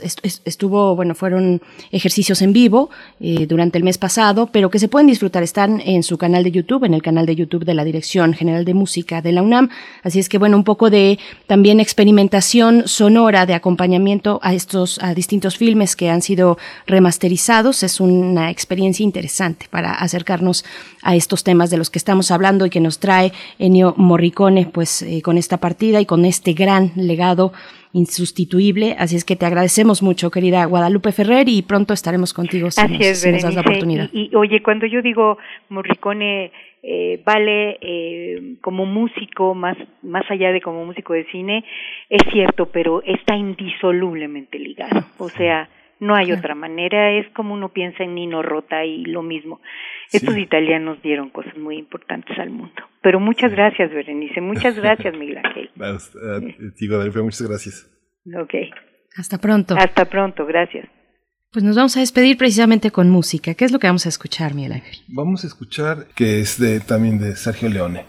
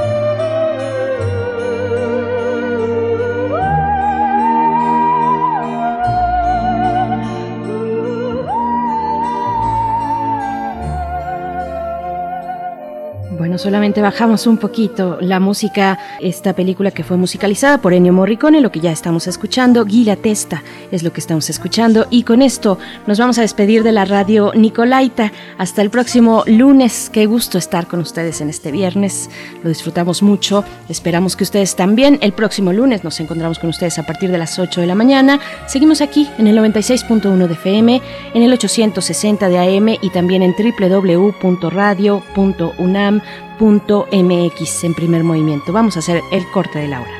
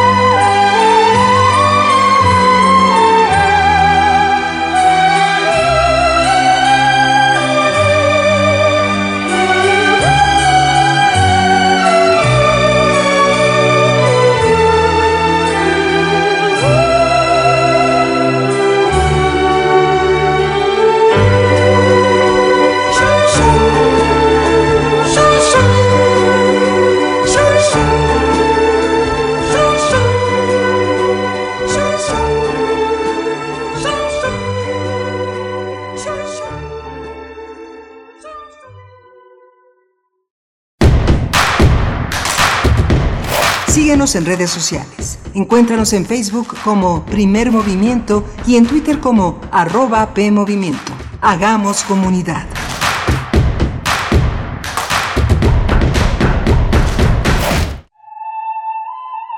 Las palabras que cuentan experiencias nos transportan a conocer diferentes pensamientos y culturas. Te invitamos a recordar el viaje que nos llevó a conocer la vida y obra de poetas en lenguas originarias. Voces desde la raíz. Voces desde la raíz. Entrevistas de poeta a poeta para encontrar un solo corazón. Acompáñanos en esta retransmisión los jueves a las 10 de la mañana y los domingos a las 15.30 horas Déjate envolver por esta producción de Radio UNAM y el Programa Universitario de Estudios de la Diversidad Cultural y la Interculturalidad. Radio UNAM, Experiencia Sonora.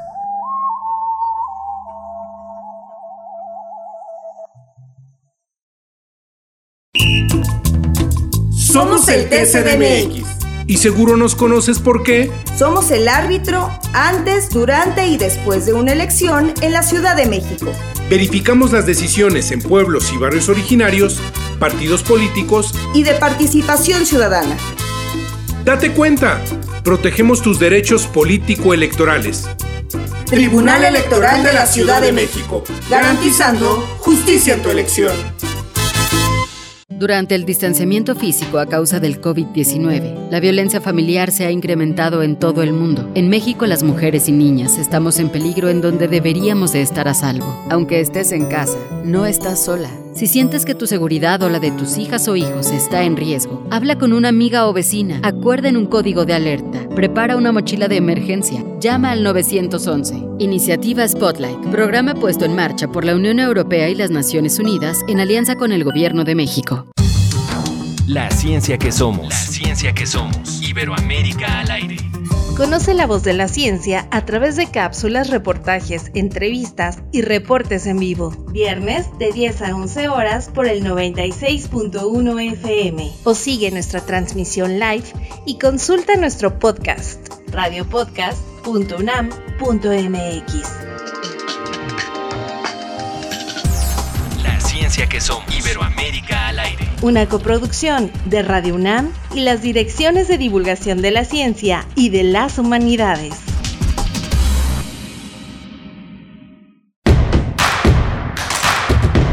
Encuentra la música de primer movimiento día a día en el Spotify de Radio UNAM y agréganos a tus favoritos.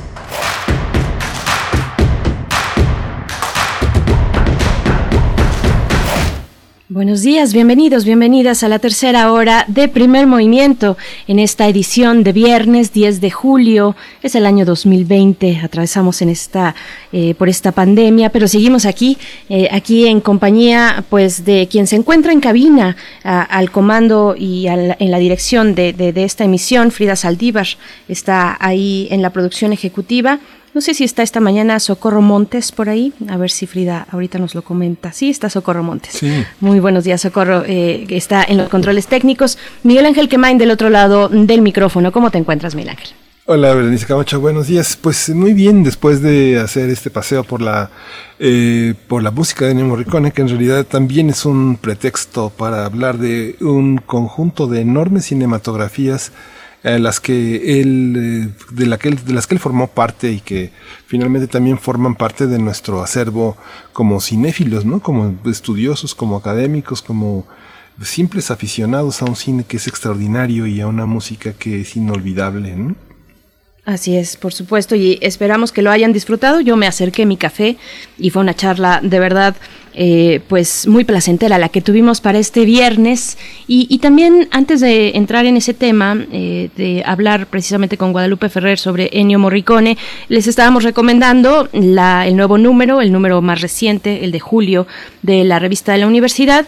Y nada más para no dejarlo ir eh, hay que acercarse por ejemplo a la poesía que proponen que es la sí. poesía de Coral Bracho Miguel Ángel eh, en la humedad cifrada. Es el poema que se encuentra en esta edición, que es una edición electrónica. Ustedes pueden descargar el PDF incluso eh, y traerlo con ustedes si es que no tuviesen la oportunidad de todo el tiempo tener la, la conexión a internet, se puede descargar. Así es que bueno, no se lo pierdan, no se pierdan todo el número que nos pone frente al espejo en muchas, en muchas cuestiones cuando se habla de sexo, ¿no? Sí, y la, y la creación alrededor de ello, la, hay un trabajo de Gonzalo Millán sobre Kama Sutra, también muy interesante, la poesía de Fabio Moravito en el Cuarteto de Pompeya.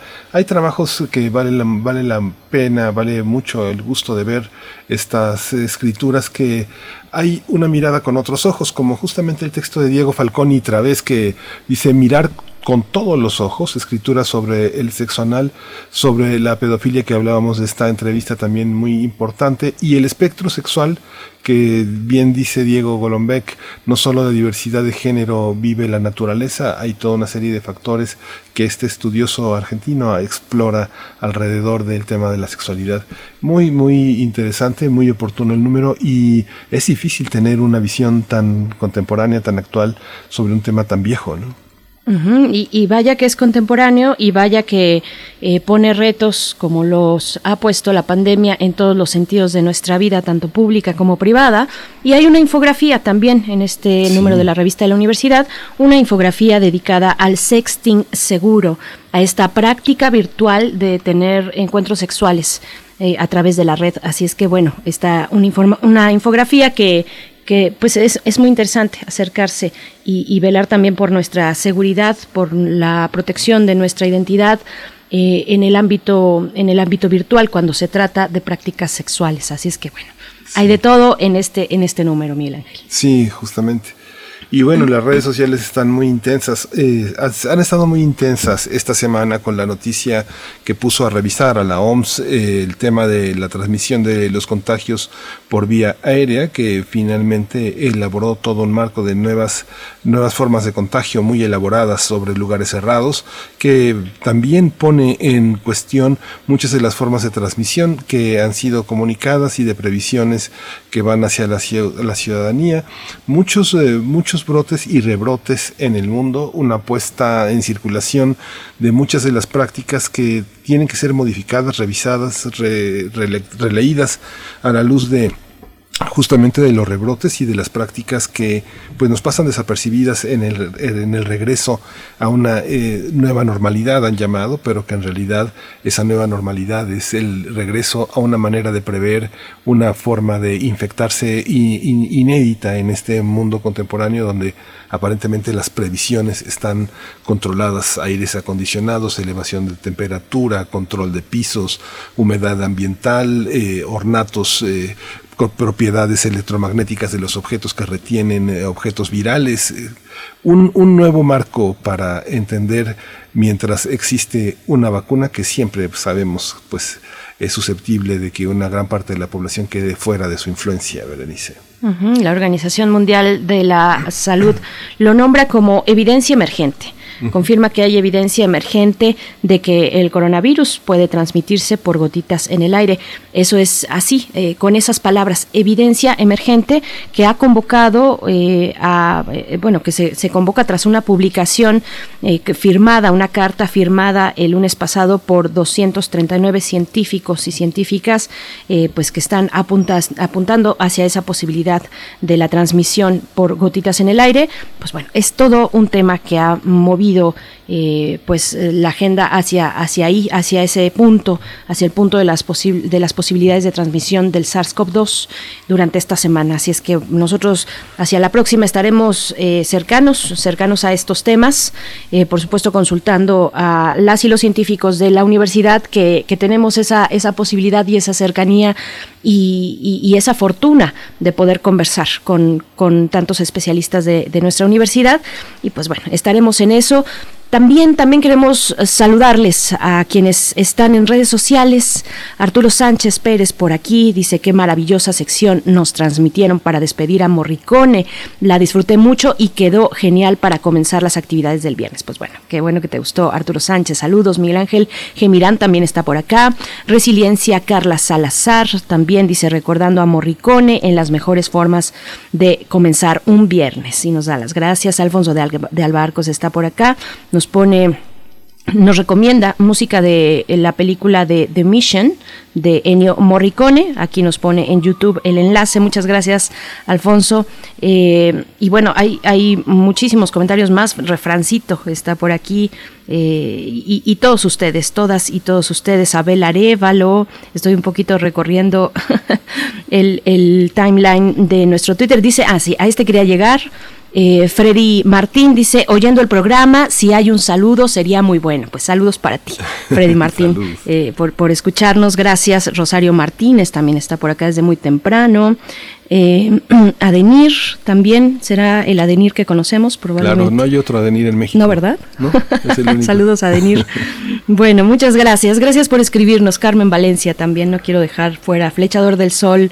Eh, a todos ustedes, Marta Elena Valencia, Sandra Pamela Telles, los que nos han escrito en esta mañana, una mañana que iniciamos platicando del cannabis medicinal, de cómo va esta cuestión de hacer un manual, un manual después de que ya fue aprobada la ley de, eh, que permite el cannabis medicinal eh, desde 2017, septiembre de 2017, y que fuimos recorriendo en distintos momentos pues, en este programa. Llegaremos en unos momentos más, viene la poesía necesaria y después la mesa del día. Vamos a conversar con la maestra Raquel Saed Grego, socióloga y maestra en comunicación por la Universidad Iberoamericana. Ella es eh, pues especialista en política y medios de Estados Unidos. Em, vamos a conversar sobre la visita de Andrés Manuel López Obrador a Estados Unidos. Así es que bueno, eh, nos vamos antes con la poesía, Miguel Ángel, si estás de acuerdo.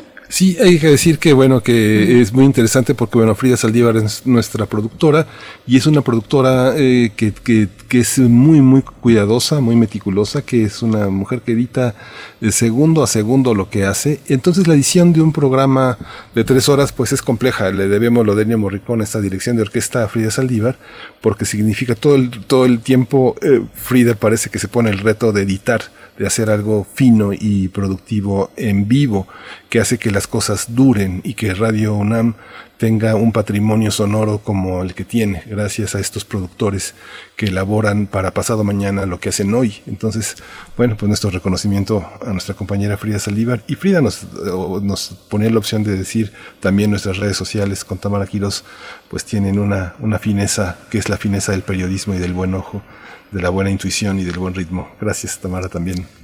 Pues vámonos a la poesía, Berenice. Vámonos a la poesía. Nada más el último saludo para José Ramón Ramírez, que nos manda saludos desde Oaxaca. Y Mirko Zun también está por aquí. Dice, Abril y yo esperamos ansiosas esta sección. Pues vamos con la poesía necesaria.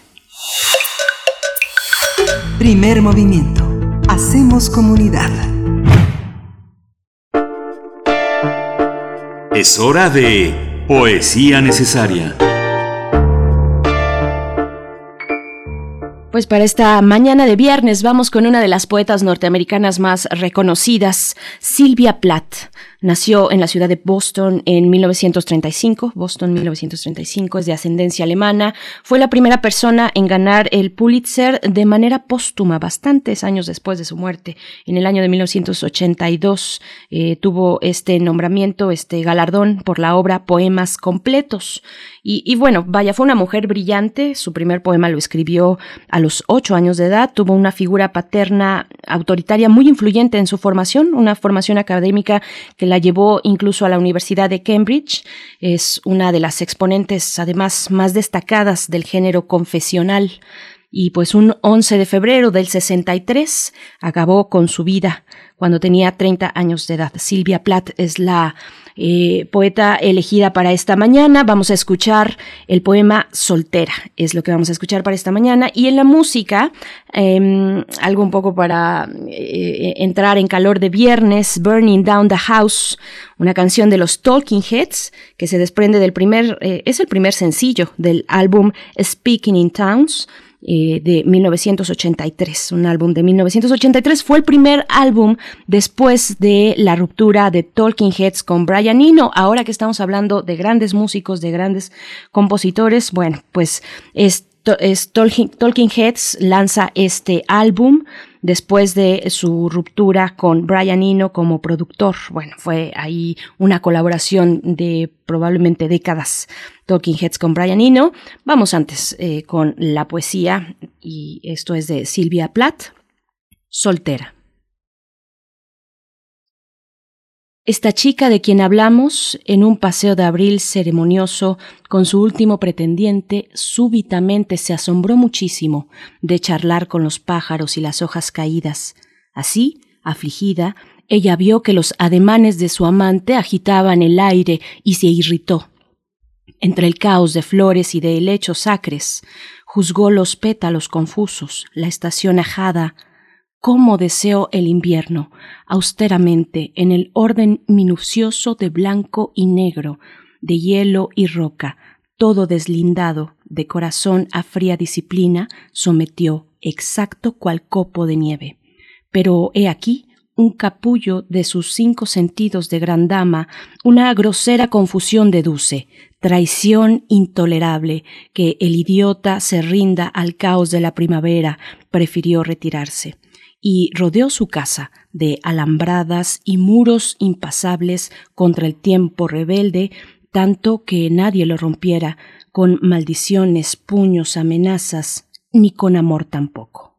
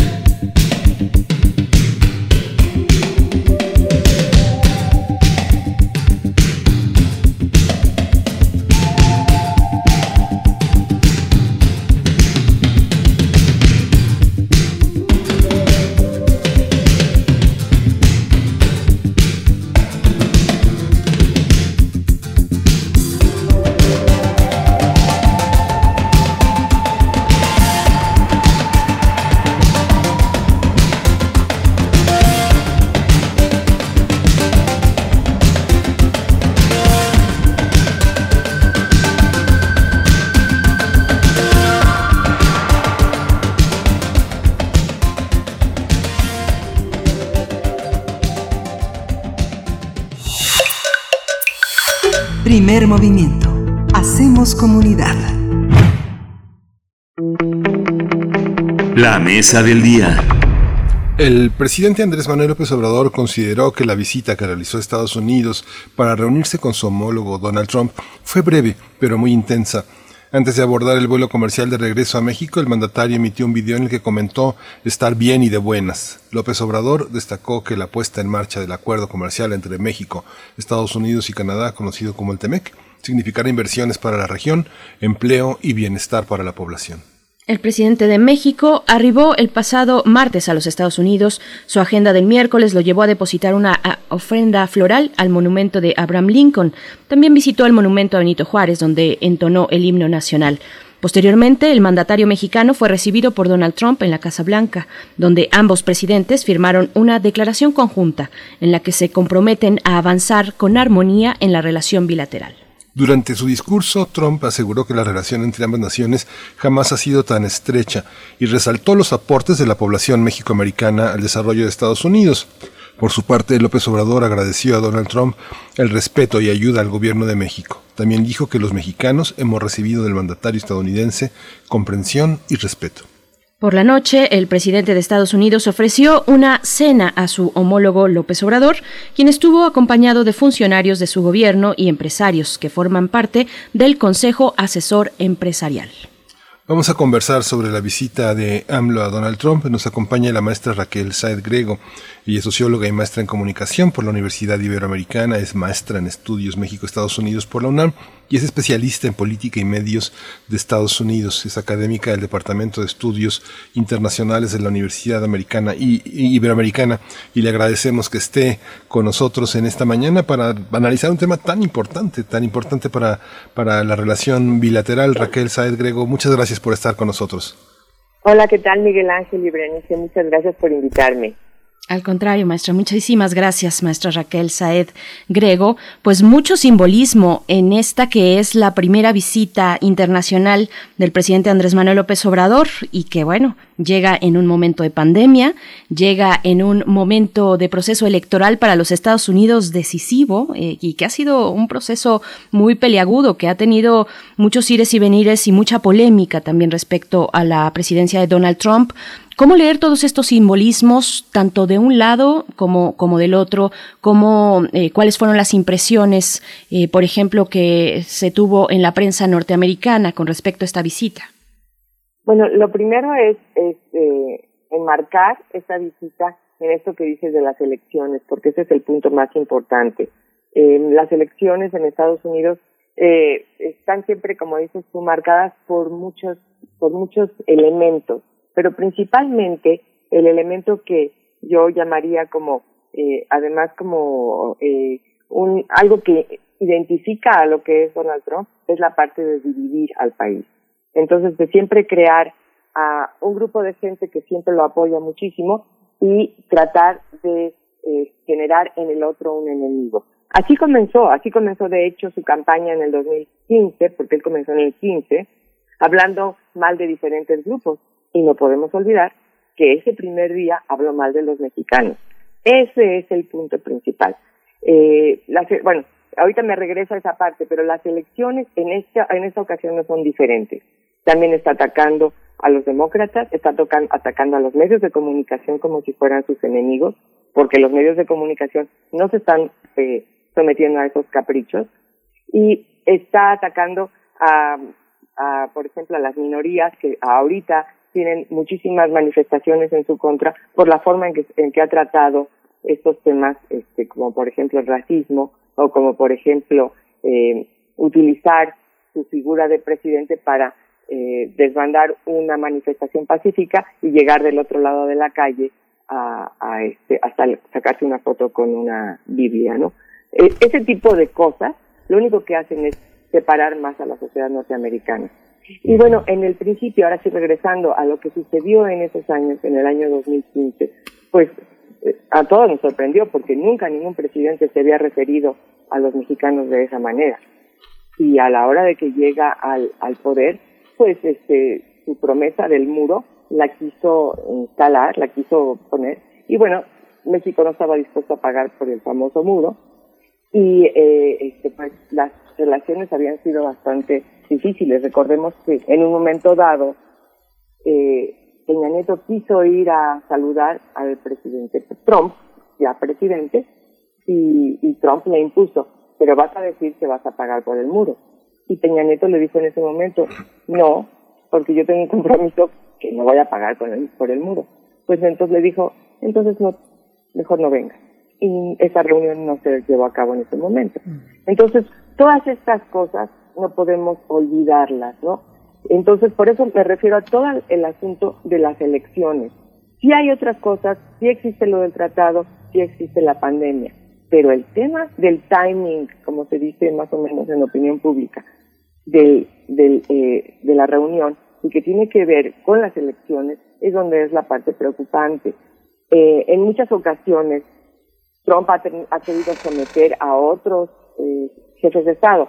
Ya sabemos que el impeachment que se llevó a cabo en enero y que finalmente no fue removido del cargo, pero el presidente está ya destituido, o sea, ya está en, en, su currículum, digamos, de presidente como un presidente destituido, fue precisamente porque trató de presionar al presidente de Ucrania para que simplemente lo único que quería Trump es que saliera el presidente de Ucrania a decir estamos investigando al hijo de Joe Biden por estas relaciones con Burisma, que es la gasera de, de Ucrania.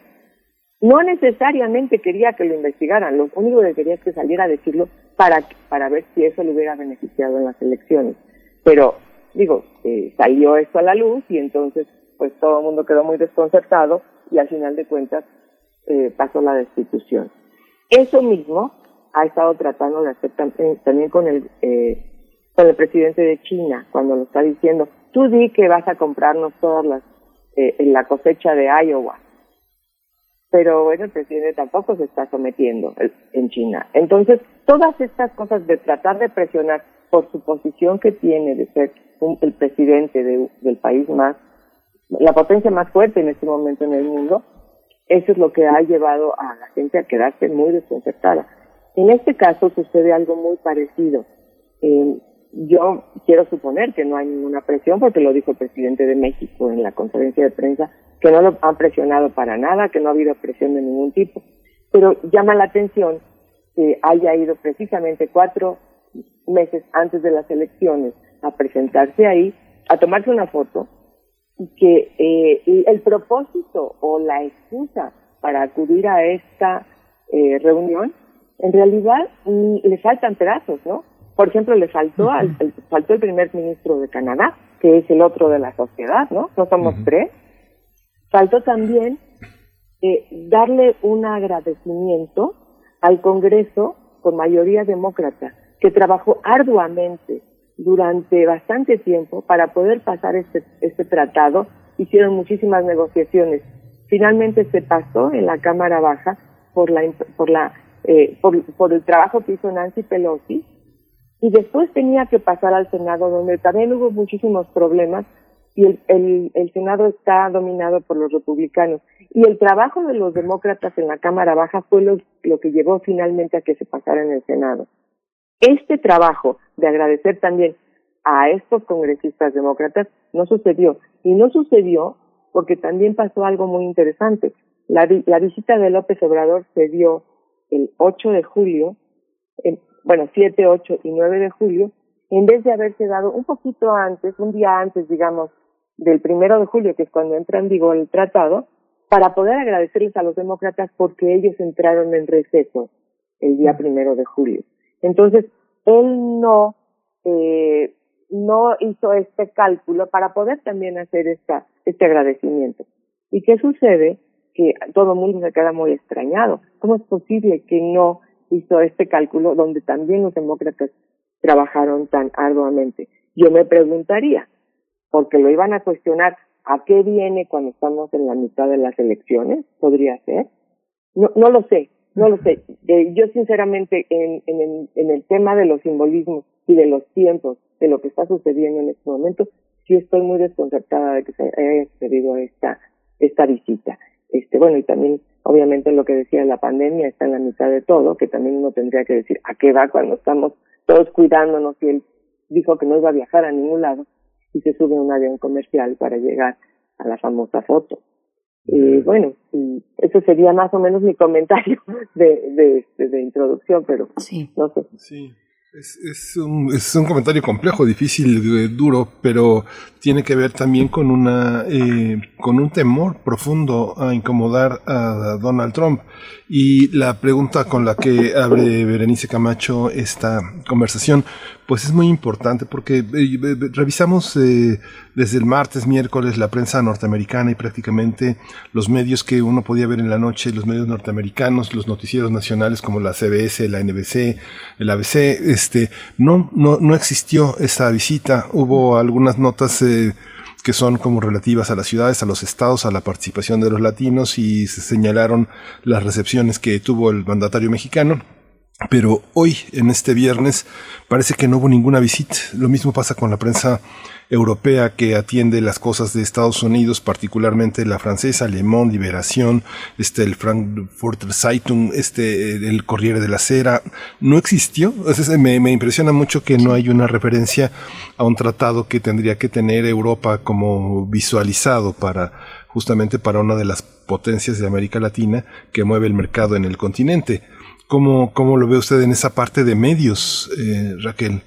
definitivamente es un punto muy importante que los medios de comunicación casi no lo mencionaron, solamente hubo por parte de Twitter de algunos de los eh, líderes de opinión o de los actores principales como Joe Biden en la campaña o, o, este por ejemplo The Economist. Yo sí leí en el The Economist que estaban también a qué va López Obrador en este momento a Washington y bueno obviamente la prensa de México. Pero lo, lo que llama la atención también y eso también eh, por un lado podríamos llamarlo entre simbolismo y también logística. Es que eh, en el en el Rose Garden, que es donde se llevó a cabo la conferencia de prensa, no hubo intervención de los medios de comunicación. Normalmente cuando recibe a un mandatario, él se, eh, Trump se pone de un lado, el otro mandatario se pone del otro lado y se permite eh, cierta interacción con los medios. No hubo eh, la posibilidad, de hecho se anunció del, desde el principio, no va a haber preguntas, no va a haber este, interacción con los medios. Y eso es lo que llama la atención, ¿no? ¿A qué, ¿Por qué no podemos tener interacción con los medios? Los medios, al final de cuentas, son los que están entre la sociedad y los gobernantes, ¿no? La política. ¿Por qué no permitieron que estos medios eh, hicieran las preguntas pertinentes para que la gente se pudiera saber? Habría algo que no querían que se preguntara, no lo sé. Y como Trump eh, también siempre tiene esta relación tan álgida con los medios, pudo, haber sido por ahí, o no sé si también tuvo que ver con el, con los eh, que llevaron la logística de la visita. Pero eso es lo que llama la atención. Entonces, por eso, pues no se reflejó en el resto de los medios del mundo, ¿no? Sí, yo estoy consultando, por ejemplo, aquí un caso, un caso que, que, nos puede dar mucha luz al respecto. Eh, el caso de la BBC News que retoma, retoma esta visita, lo titula como AMLO y Trump, perdón, AMLO y Trump, la ambigua relación de los presidentes de México y Estados Unidos y qué dice de ellos su primer encuentro en la Casa Blanca. Esto así cabecea, así, así lo titula BBC News pero finalmente no lo hace desde su redacción central, sino desde sus corresponsales en México, que es un excelente corresponsal, corresponsal ah, para este caso, eh, que es eh, Alberto Nájar, un periodista de verdad muy destacado en nuestro país, que es parte de la red de periodistas de a pie, en fin, tiene un trabajo muy destacado, y él es el que hace la reseña. De esa manera se hacen las reseñas, pero no necesariamente desde las sedes o desde las matrices de los medios internacionales, ¿no? Esto, eso por un lado, nada más como dejarlo ahí eh, como detalle, creo que también Fox News eh, dio algo de cobertura en inglés. Eh, pero, pero bueno, más allá de eso, son muy pocos los, los ejemplos. Y yo preguntaría también, maestra Raquel Saed, eh, sobre el cálculo político eh, de, eh, por parte del gobierno de Andrés Manuel López Obrador para programar su visita en estas fechas específicas. ¿Qué es lo que está viendo el gobierno de Andrés Manuel López Obrador? Digo, ojalá tuviéramos todos la claridad del por qué en este momento específicamente. ¿Qué está viendo con respecto, por ejemplo, al clima electoral de los Estados Unidos? finalmente son, es un encuentro entre dos mandatarios que celebran un acuerdo. No está Justin Trudeau, pero, pero hay, hay, hay un motivo suficiente que es el acuerdo comercial, el, el, TLC, el TEMEC, perdón, eh, para, para poder reunirse, pero en estas condiciones que son de lo más sui generis, ¿no? Sí, bueno, yo sinceramente no sé cuál es su cálculo estoy muy desconcertada porque eh, pues pienso que eh, mucho de la narrativa que trae López Obrador diariamente pues parece ser totalmente contradictoria a lo que a lo que él dice, ¿no? Con esta con esta visita. Eh, me llama mucho la atención, por ejemplo, eh, que no mencionara a los migrantes, aunque eh, sí hablaron, habló Trump de lo de cómo eh, aporta la comunidad de mexicanos a Estados Unidos. Obviamente no se refería a los inmigrantes, porque sabemos cómo los llama, sabemos lo, cómo se ha referido a ellos, y sabemos también algo muy importante, que es el muro, porque eso no podemos olvidar, el simbolismo que se manejó ahí y que la el, gobierno de México no haya tenido ninguna reacción al, respecto. Eh, Trump estuvo, me parece que el viernes pasado, en el muro firmándolo y luego otra vez el lunes. También estuvo ahí tomándose la foto. Qué, qué interesante que si va a tener eh, la visita de López Obrador un par de días después, él vaya a hacer este marco, porque si algo sabe, sabe, sabe hacer Trump es esta parte mediática y el manejo de ciertos símbolos. Y va y se toma estas fotos frente al muro para después recibir al mandatario mexicano. Y uno diría, este, ¿de qué se trata? ¿Cuál tipo eh, de simbolismo está tratando? Y obviamente con ello está hablándoles a cierto tipo de votantes que tiene, como diciendo, voy a recibirlo, pero el muro sigue, porque me acerco al presidente, pero nuestra separación se va a dar. Entonces, esa es la situación. Y yo me preguntaría, ¿por qué no se tomó en cuenta eso de parte del gobierno mexicano cuando previo a esta visita hace esta esta esta otra vez otra visita Donald Trump al muro, ¿no? ¿Por qué no hubo una manifestación al respecto? Yo me pregunto, o me preguntaría yo también, ¿por qué no se reunió con líderes de los migrantes? Estaban esperando hablar con él. ¿Por qué no hizo esto? Eh, o por qué, por ejemplo, no habló de los insultos y se refirió en cambio a el respeto, el respeto que Trump siempre le ha brindado a la sociedad mexicana, a los mexicanos o al gobierno de México. Yo sinceramente no sé cuál era el cálculo. Sinceramente me, me queda me queda muy no me queda muy claro, porque si también también López Obrador sabe manejar los símbolos y qué extraño que no se haya dado cuenta de este simbolismo de visitar el muro, ¿no? Sí. Esta, eh, eh, ahora que hablaba Raquel de los tweets que se lanzaron, pues fue uno el más importante tal vez fue el de Biden, que el de Joe Biden, que pues emitió un tweet durante el encuentro en el que recordó que Trump lanzó su campaña de 2016 llamando violadores a los mexicanos y pues ha promovido el racismo contra nuestra comunidad latina, dice Biden. Desde entonces, tenemos que trabajar en conjunto con México, dice Biden, necesitamos restaurar la dignidad y humanidad a nuestro sistema de migración. Eso haré como presidente. Esa es la respuesta de Biden. Hay una, ahí usted registra como eh, este eco de Biden en, en otros líderes, ahora que comenta que no se reunió a una con una solicitud pues ya muy anticipada de todos estos líderes con ellos. ¿Qué lectura tenemos para las siguientes eh, elecciones? Y justo en una visita que el PRI llegaba a este tipo de visitas, los representantes del PRI, pues repartiendo muchísimo dinero a, la prensa norteamericana, con anuncios fundamentalmente, con reportajes, pues desde Fox hasta Calderón, hasta Peña Nieto, así fue la relación con la prensa norteamericana, ¿no? Sí, bueno, es, es verdad, pero bueno, eh, habría que tomar en cuenta de que, por ejemplo, uno de los cálculos que no se hizo fue poder a, lo mejor reunirse con algunos de los representantes de la campaña de, de Biden, ¿no?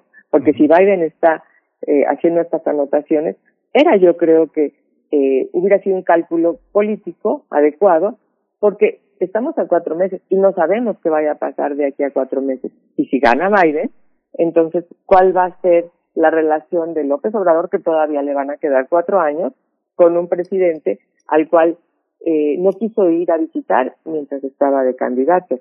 Y aquí no puedo dejar de mencionar lo que pasó en el 2016, que el 31 de agosto eh, Peña Nieto invitó a Trump, que era candidato, a Los Pinos, le prestó un helicóptero para transportarlo del aeropuerto a Los Pinos, vino, dijo lo que dijo, eh, utilizó muchísimas de esas imágenes en su propia campaña un poco después, para después regresarse a Phoenix esa misma noche a decir que México iba a pagar por el famoso muro y volvió a hablar de los delincuentes que, somos los mexicanos.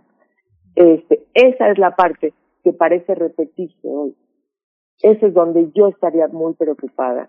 Eh, y no se vale decir que no nos ha insultado cuando nos ha insultado. Esa es la parte que a mí más me preocupa, ¿no? Este, y sí, muy probablemente eh, los medios de comunicación de Estados Unidos pudieran estar de un lado o del otro. Pero bueno, eso es lo que está sucediendo hoy en día con los medios de comunicación.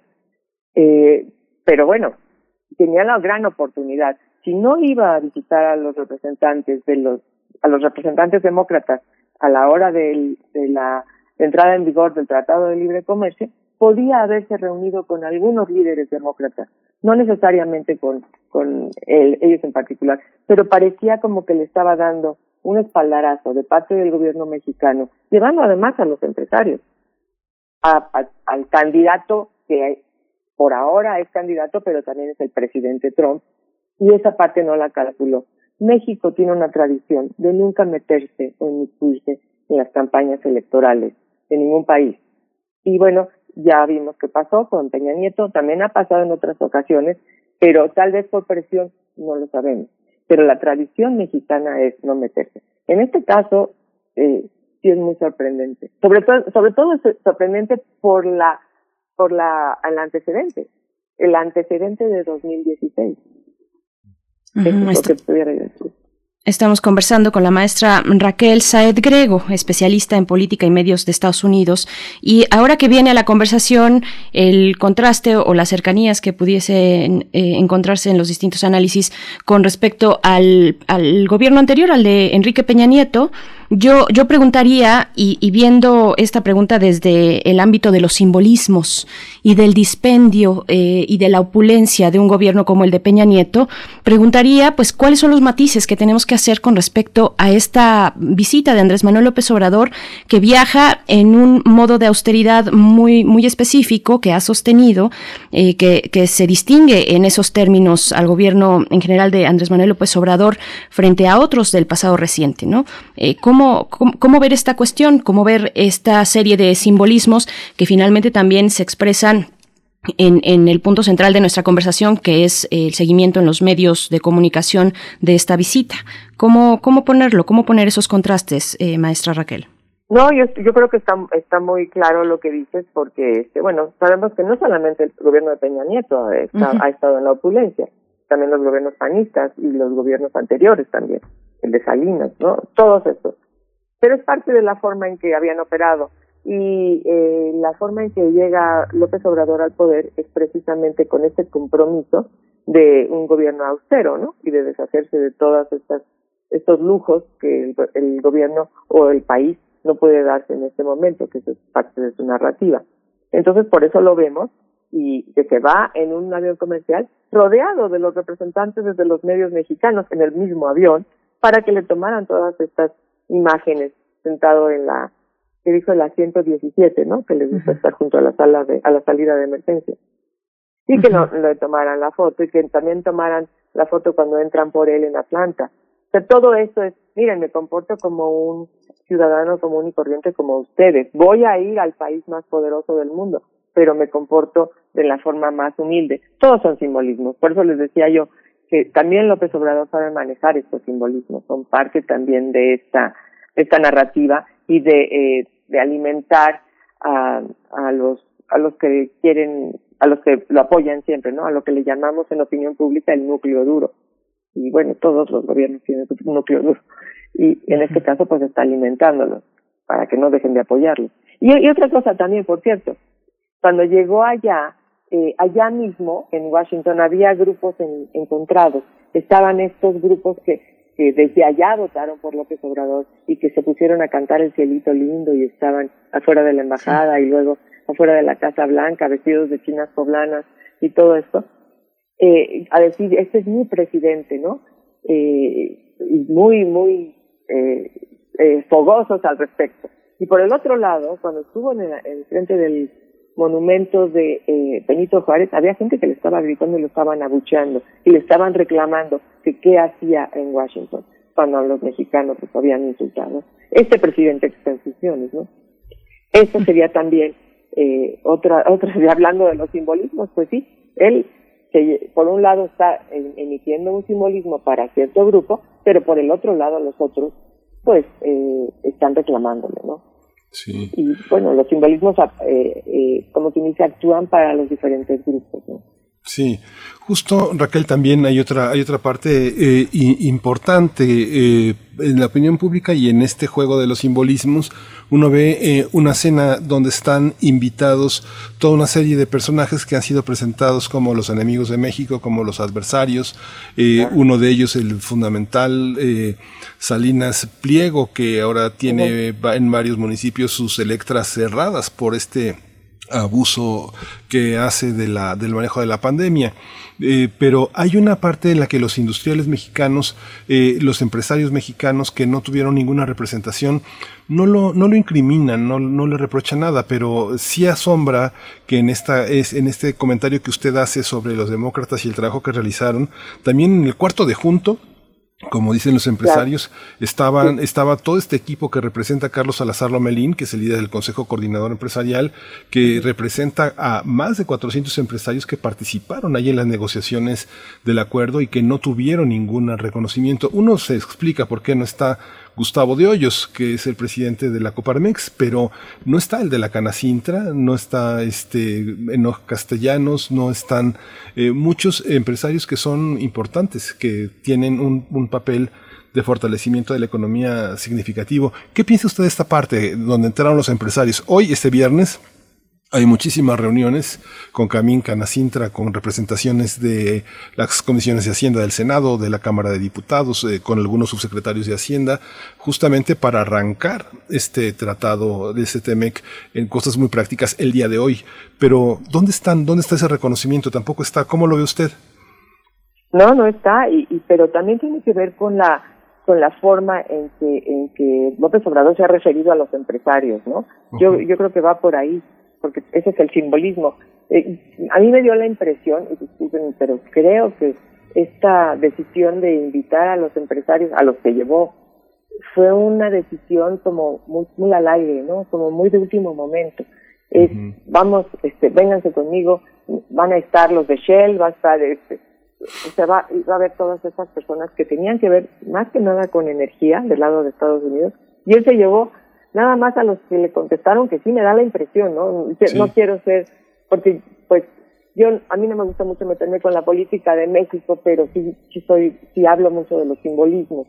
Y esa es la parte que a mí me, me llama la atención, que había esta, que parece como que fue de último momento, ¿no? Vénganse conmigo y, quién contesta que sí y esos fueron los que fueron. Lo interesante es que ha ido así, ¿no? Pero sí creo que anda detrás de él eh, bastante.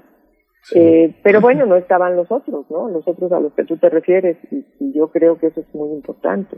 Sobre todo los que hicieron todo lo del cuarto de juntos, todos estos empresarios que trataron con eh, Lighthizer, el representante de, de Trump para, el para llevar a cabo el Tratado de Libre Comercio, y que se enfrentaron con muchos, muchas barreras, todo esto, y no estaban no estaban ahí, Kalach, por ejemplo, ¿no? Sí, Kalach. Eh, ¿Con quién, con quién, como última pregunta, eh, maestra Raquel Saed, eh, con quién sí y con quién no reunirse, con quién sí, con quién no era importante y prudente también reunirse? Por aquí en redes sociales nos comentan que eh, es precisamente, mm, dice, a ver, mm, esperen un segundo, solamente lo planteo bien, que mm, debió hablar con partidos, eso nunca, porque sería meterse en asuntos internos. Estoy hablando de los demócratas, cuando los demócratas mismos decían que esta visita no iba a cambiar el rumbo de las elecciones. Hay toda una cuestión ahí eh, que, que, seguir añadiendo con, con, las personalidades y con los grupos con los que se reuniría. Está también el tema de los migrantes, que tampoco eh, tuvo contacto eh, directo con ellos. ¿Qué decir de esta cuestión? ¿Meterse o no meterse en una reunión con, con algunos representantes del Partido Demócrata o del Congreso? No, este, del Congreso no es partido. El Congreso fue el que le pasó el, el, el, el TEMEC. Fue el Congreso de Estados Unidos. Y acuérdense que nosotros ya habíamos pasado aquí el, el famoso TEMEC y allá todavía no se había pasado. Y que allá seguían negociando y seguían todavía, bueno, pero entonces aranceles a esto, aranceles a aquello, este, el tema de los coches, ¿se acuerdan, no? O sea, yo lo seguí muy de cerca. Y eso fue un trabajo de los demócratas para poder llevar a cabo esto, para que no se acabara el Tratado de Libre Comercio anterior en cero y que pudiéramos pasar a una relación comercial o a una sociedad comercial eh, pues avanzada, ¿no? O, o como renovada. No lo hizo. Yo estoy de acuerdo en no reunirse con, digamos, representantes del Partido Demócrata, pero sí reunirse con los que estaban en ese momento y siguen son los mismos eh, en el en el eh, en el Congreso y que ayudaron a pasar ese tratado porque si se trataba del tratado creo que faltó eso. Definitivamente faltó tomar en cuenta a esas personas. Ahora suponiendo que ya entró en receso el Congreso y que ya se fueron cada uno de los representantes a sus estados a sus casas se quedan algunos ahí. Podría haber llamado a alguno no podría haber, haber, que hubieran estado presentes, pero no pasó eso. Aquí parecía, es, el presidente Trump es el que me hizo el favor de pasar el Tratado de Libre Comercio y le voy a ir a dar la mano y me voy a tomar la foto con él, con la casualidad de que son las elecciones en cuatro meses. Esa es lo, esa es la lectura. Eh, yo creo que ahí faltó ese elemento, ¿no? No, el, no es un gobierno totalitario el el de Estados Unidos donde nada más se le rinde eh, homenaje al presidente. Y también lo que dices, ¿no? ¿Por qué no habló con otros? ¿Por qué no habló con los migrantes, con los líderes de migrantes? Eso era un tema muy importante. Si no lo quería mencionar en la conferencia de prensa, hubiera tenido siquiera, eh, no sé, unos, unos 10, 15 minutos en alguna otra reunión donde los hubieran invitado. Y sin embargo no hubo eso.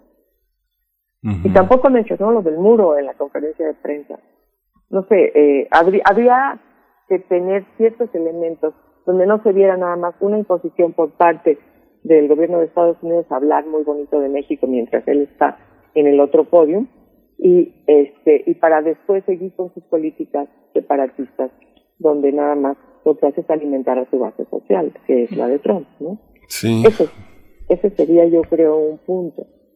Este, también otra cosa que yo quería decir acerca de las imposiciones, porque me viene a la mente que dijo López Obrador en la conferencia de prensa, a nosotros nadie nos ha impuesto nada. A mí no me ha impuesto nada el presidente Trump. Y entonces uno se preguntaría, ¿qué pasó con lo de la Guardia Nacional? Que cuando eh, todavía ni siquiera se acababa de perdón, de establecer como Guardia Nacional y ya se había dicho, necesitamos que pongas a tu Guardia Nacional en la frontera sur para que no se pasen las caravanas de migrantes centroamericanos. Y lo hizo. Y por el otro lado, que actuara como tercer país en la frontera norte, ¿no? Cuando estaban ya las caravanas por entrar, donde estos refugiados centroamericanos tienen el legítimo derecho de pedir asilo en Estados Unidos porque es parte de la, de la política que tiene Estados Unidos de aceptarlos, pero como cambió la la forma en que lo iban a hacer, es decir, en vez de eh, pasar todos estos casos, no sé, eh, creo que tenían como mil al mes de estos casos aceptados, pues estaban aceptando como, no sé, cuatro, cinco o diez al mes. Entonces, ¿dónde iban a tener a estos en su calidad de, de gente pendiente? En lugar de tenerlas del lado americano, se le pidió a México, las del tu lado. Y entonces tenemos todavía hoy en día un problema bastante grande, un problema social bastante grande, por ejemplo, en Tamaulipas, ¿no? Donde están esperando que los dejen pasar del otro lado. Eh, vimos, por ejemplo, lo que sucedió en Tijuana, cómo se alteró a la sociedad de Tijuana por tener eh, apostados ahí a dos o tres mil personas esperando poder pasar. Eh, y bueno, esta fue una petición del presidente Trump y, se le autorizó, ¿no? se hizo en lugar de decir, bueno, eso no tiene nada que ver con nosotros, pero eh, se está llevando a cabo la política del tercer país. Sí. Pues, maestra Raquel Saed Grego, muchas gracias por su, por su eh, análisis, por su interpretación de esta visita. Le agradecemos mucho que haya participado aquí en Primer Movimiento. Como siempre, eh, su opinión es muy importante para, nuestro, para nuestra comunidad. Hagamos comunidad con esta manera de analizar, de pensar, de cuestionar, sin, con el único fin de aclarar, de entender, de entender mejor lo que está pasando con, con nuestra política exterior y con nuestro gobierno actual. Muchas gracias, maestra Raquel Cedrero. Muchísimas gracias a ustedes por invitarme. Qué bueno que, que pudimos expresar estas cosas. Sí, gracias. Gracias, maestra Raquel Saed eh, Grego. Pues bueno, nada más cerrar con una, eh, puntualizando algo precisamente de lo que nos comentaba la maestra Saed, perdón, el grupo de congresistas hispanos eh, este grupo del caucus hispano en el Congreso, que son unos 38 legisladores demócratas, pues criticaron, criticaron la ausencia de ciertos temas temas bilaterales. Dijeron que con esta visita se distrae la atención sobre lo que realmente es urgente. En este momento el foco debería estar en el mal, mal manejo que se ha hecho de la pandemia, especialmente la crisis en Texas y Arizona, estados con una población latina muy importante. Esto fue lo que, pues, algunas de las declaraciones de los legisladores hispanos en el Congreso de los Estados Unidos. Y pues ahí está, nada más para no dejarlo de lado. Y Miguel Ángel, nos vamos a ir con música. Son las 9 con 56 minutos. Tenemos poquitos minutos todavía para regresar a despedirnos. Vamos con una complacencia para Mirko Sun, el niño robot. Ahora sí, ahora, sí, Con los hermanos Rincón. Vamos a escuchar. Vamos a escuchar.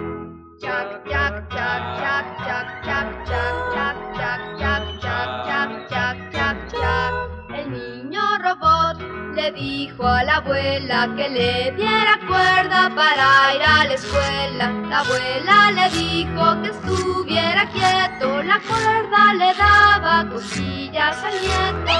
Chac, chac, chac, chac, chac, chac, chac, chac, chac, chac, La abuela robot antes que se fuera le puso aceitito con una aceitera, le besó la frente de acero pulido, le peinó los rizos de alambre torcido. Chac, chac, chac, chac, chac, chac, chac, chac, chac, Se fue caminando con paso marcial, derecho a la escuela, alegre y formal, llevando en el pecho de terzo metal, una maquinita que hace chac chac chac. Chac chac chac chac chac chac chac chac chac chac chac chac chac chac chac chac le dijo a la abuela que le diera cuerda para ir a la escuela. La abuela le dijo que estuviera quieto, la cuerda le daba. Bueno, pues estamos aquí de vuelta después de esta complacencia musical. Qué bien se sienten los viernes cuando nos acompañan ustedes con su música, con sus propuestas. Eh, pues Miguel Ángel, estamos a punto de irnos, pero hay también... Sí. Sí.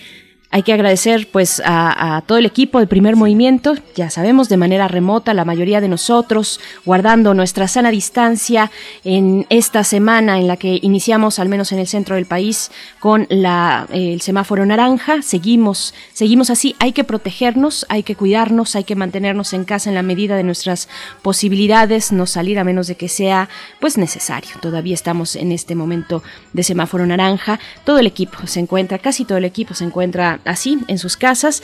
Eh, Frida Saldívar estuvo, estuvo en la producción ejecutiva en esta mañana, acompañada de Socorro Montes en los controles. Muchas gracias, Socorro Montes. Y pues ya nos estamos despidiendo, Miguel Ángel.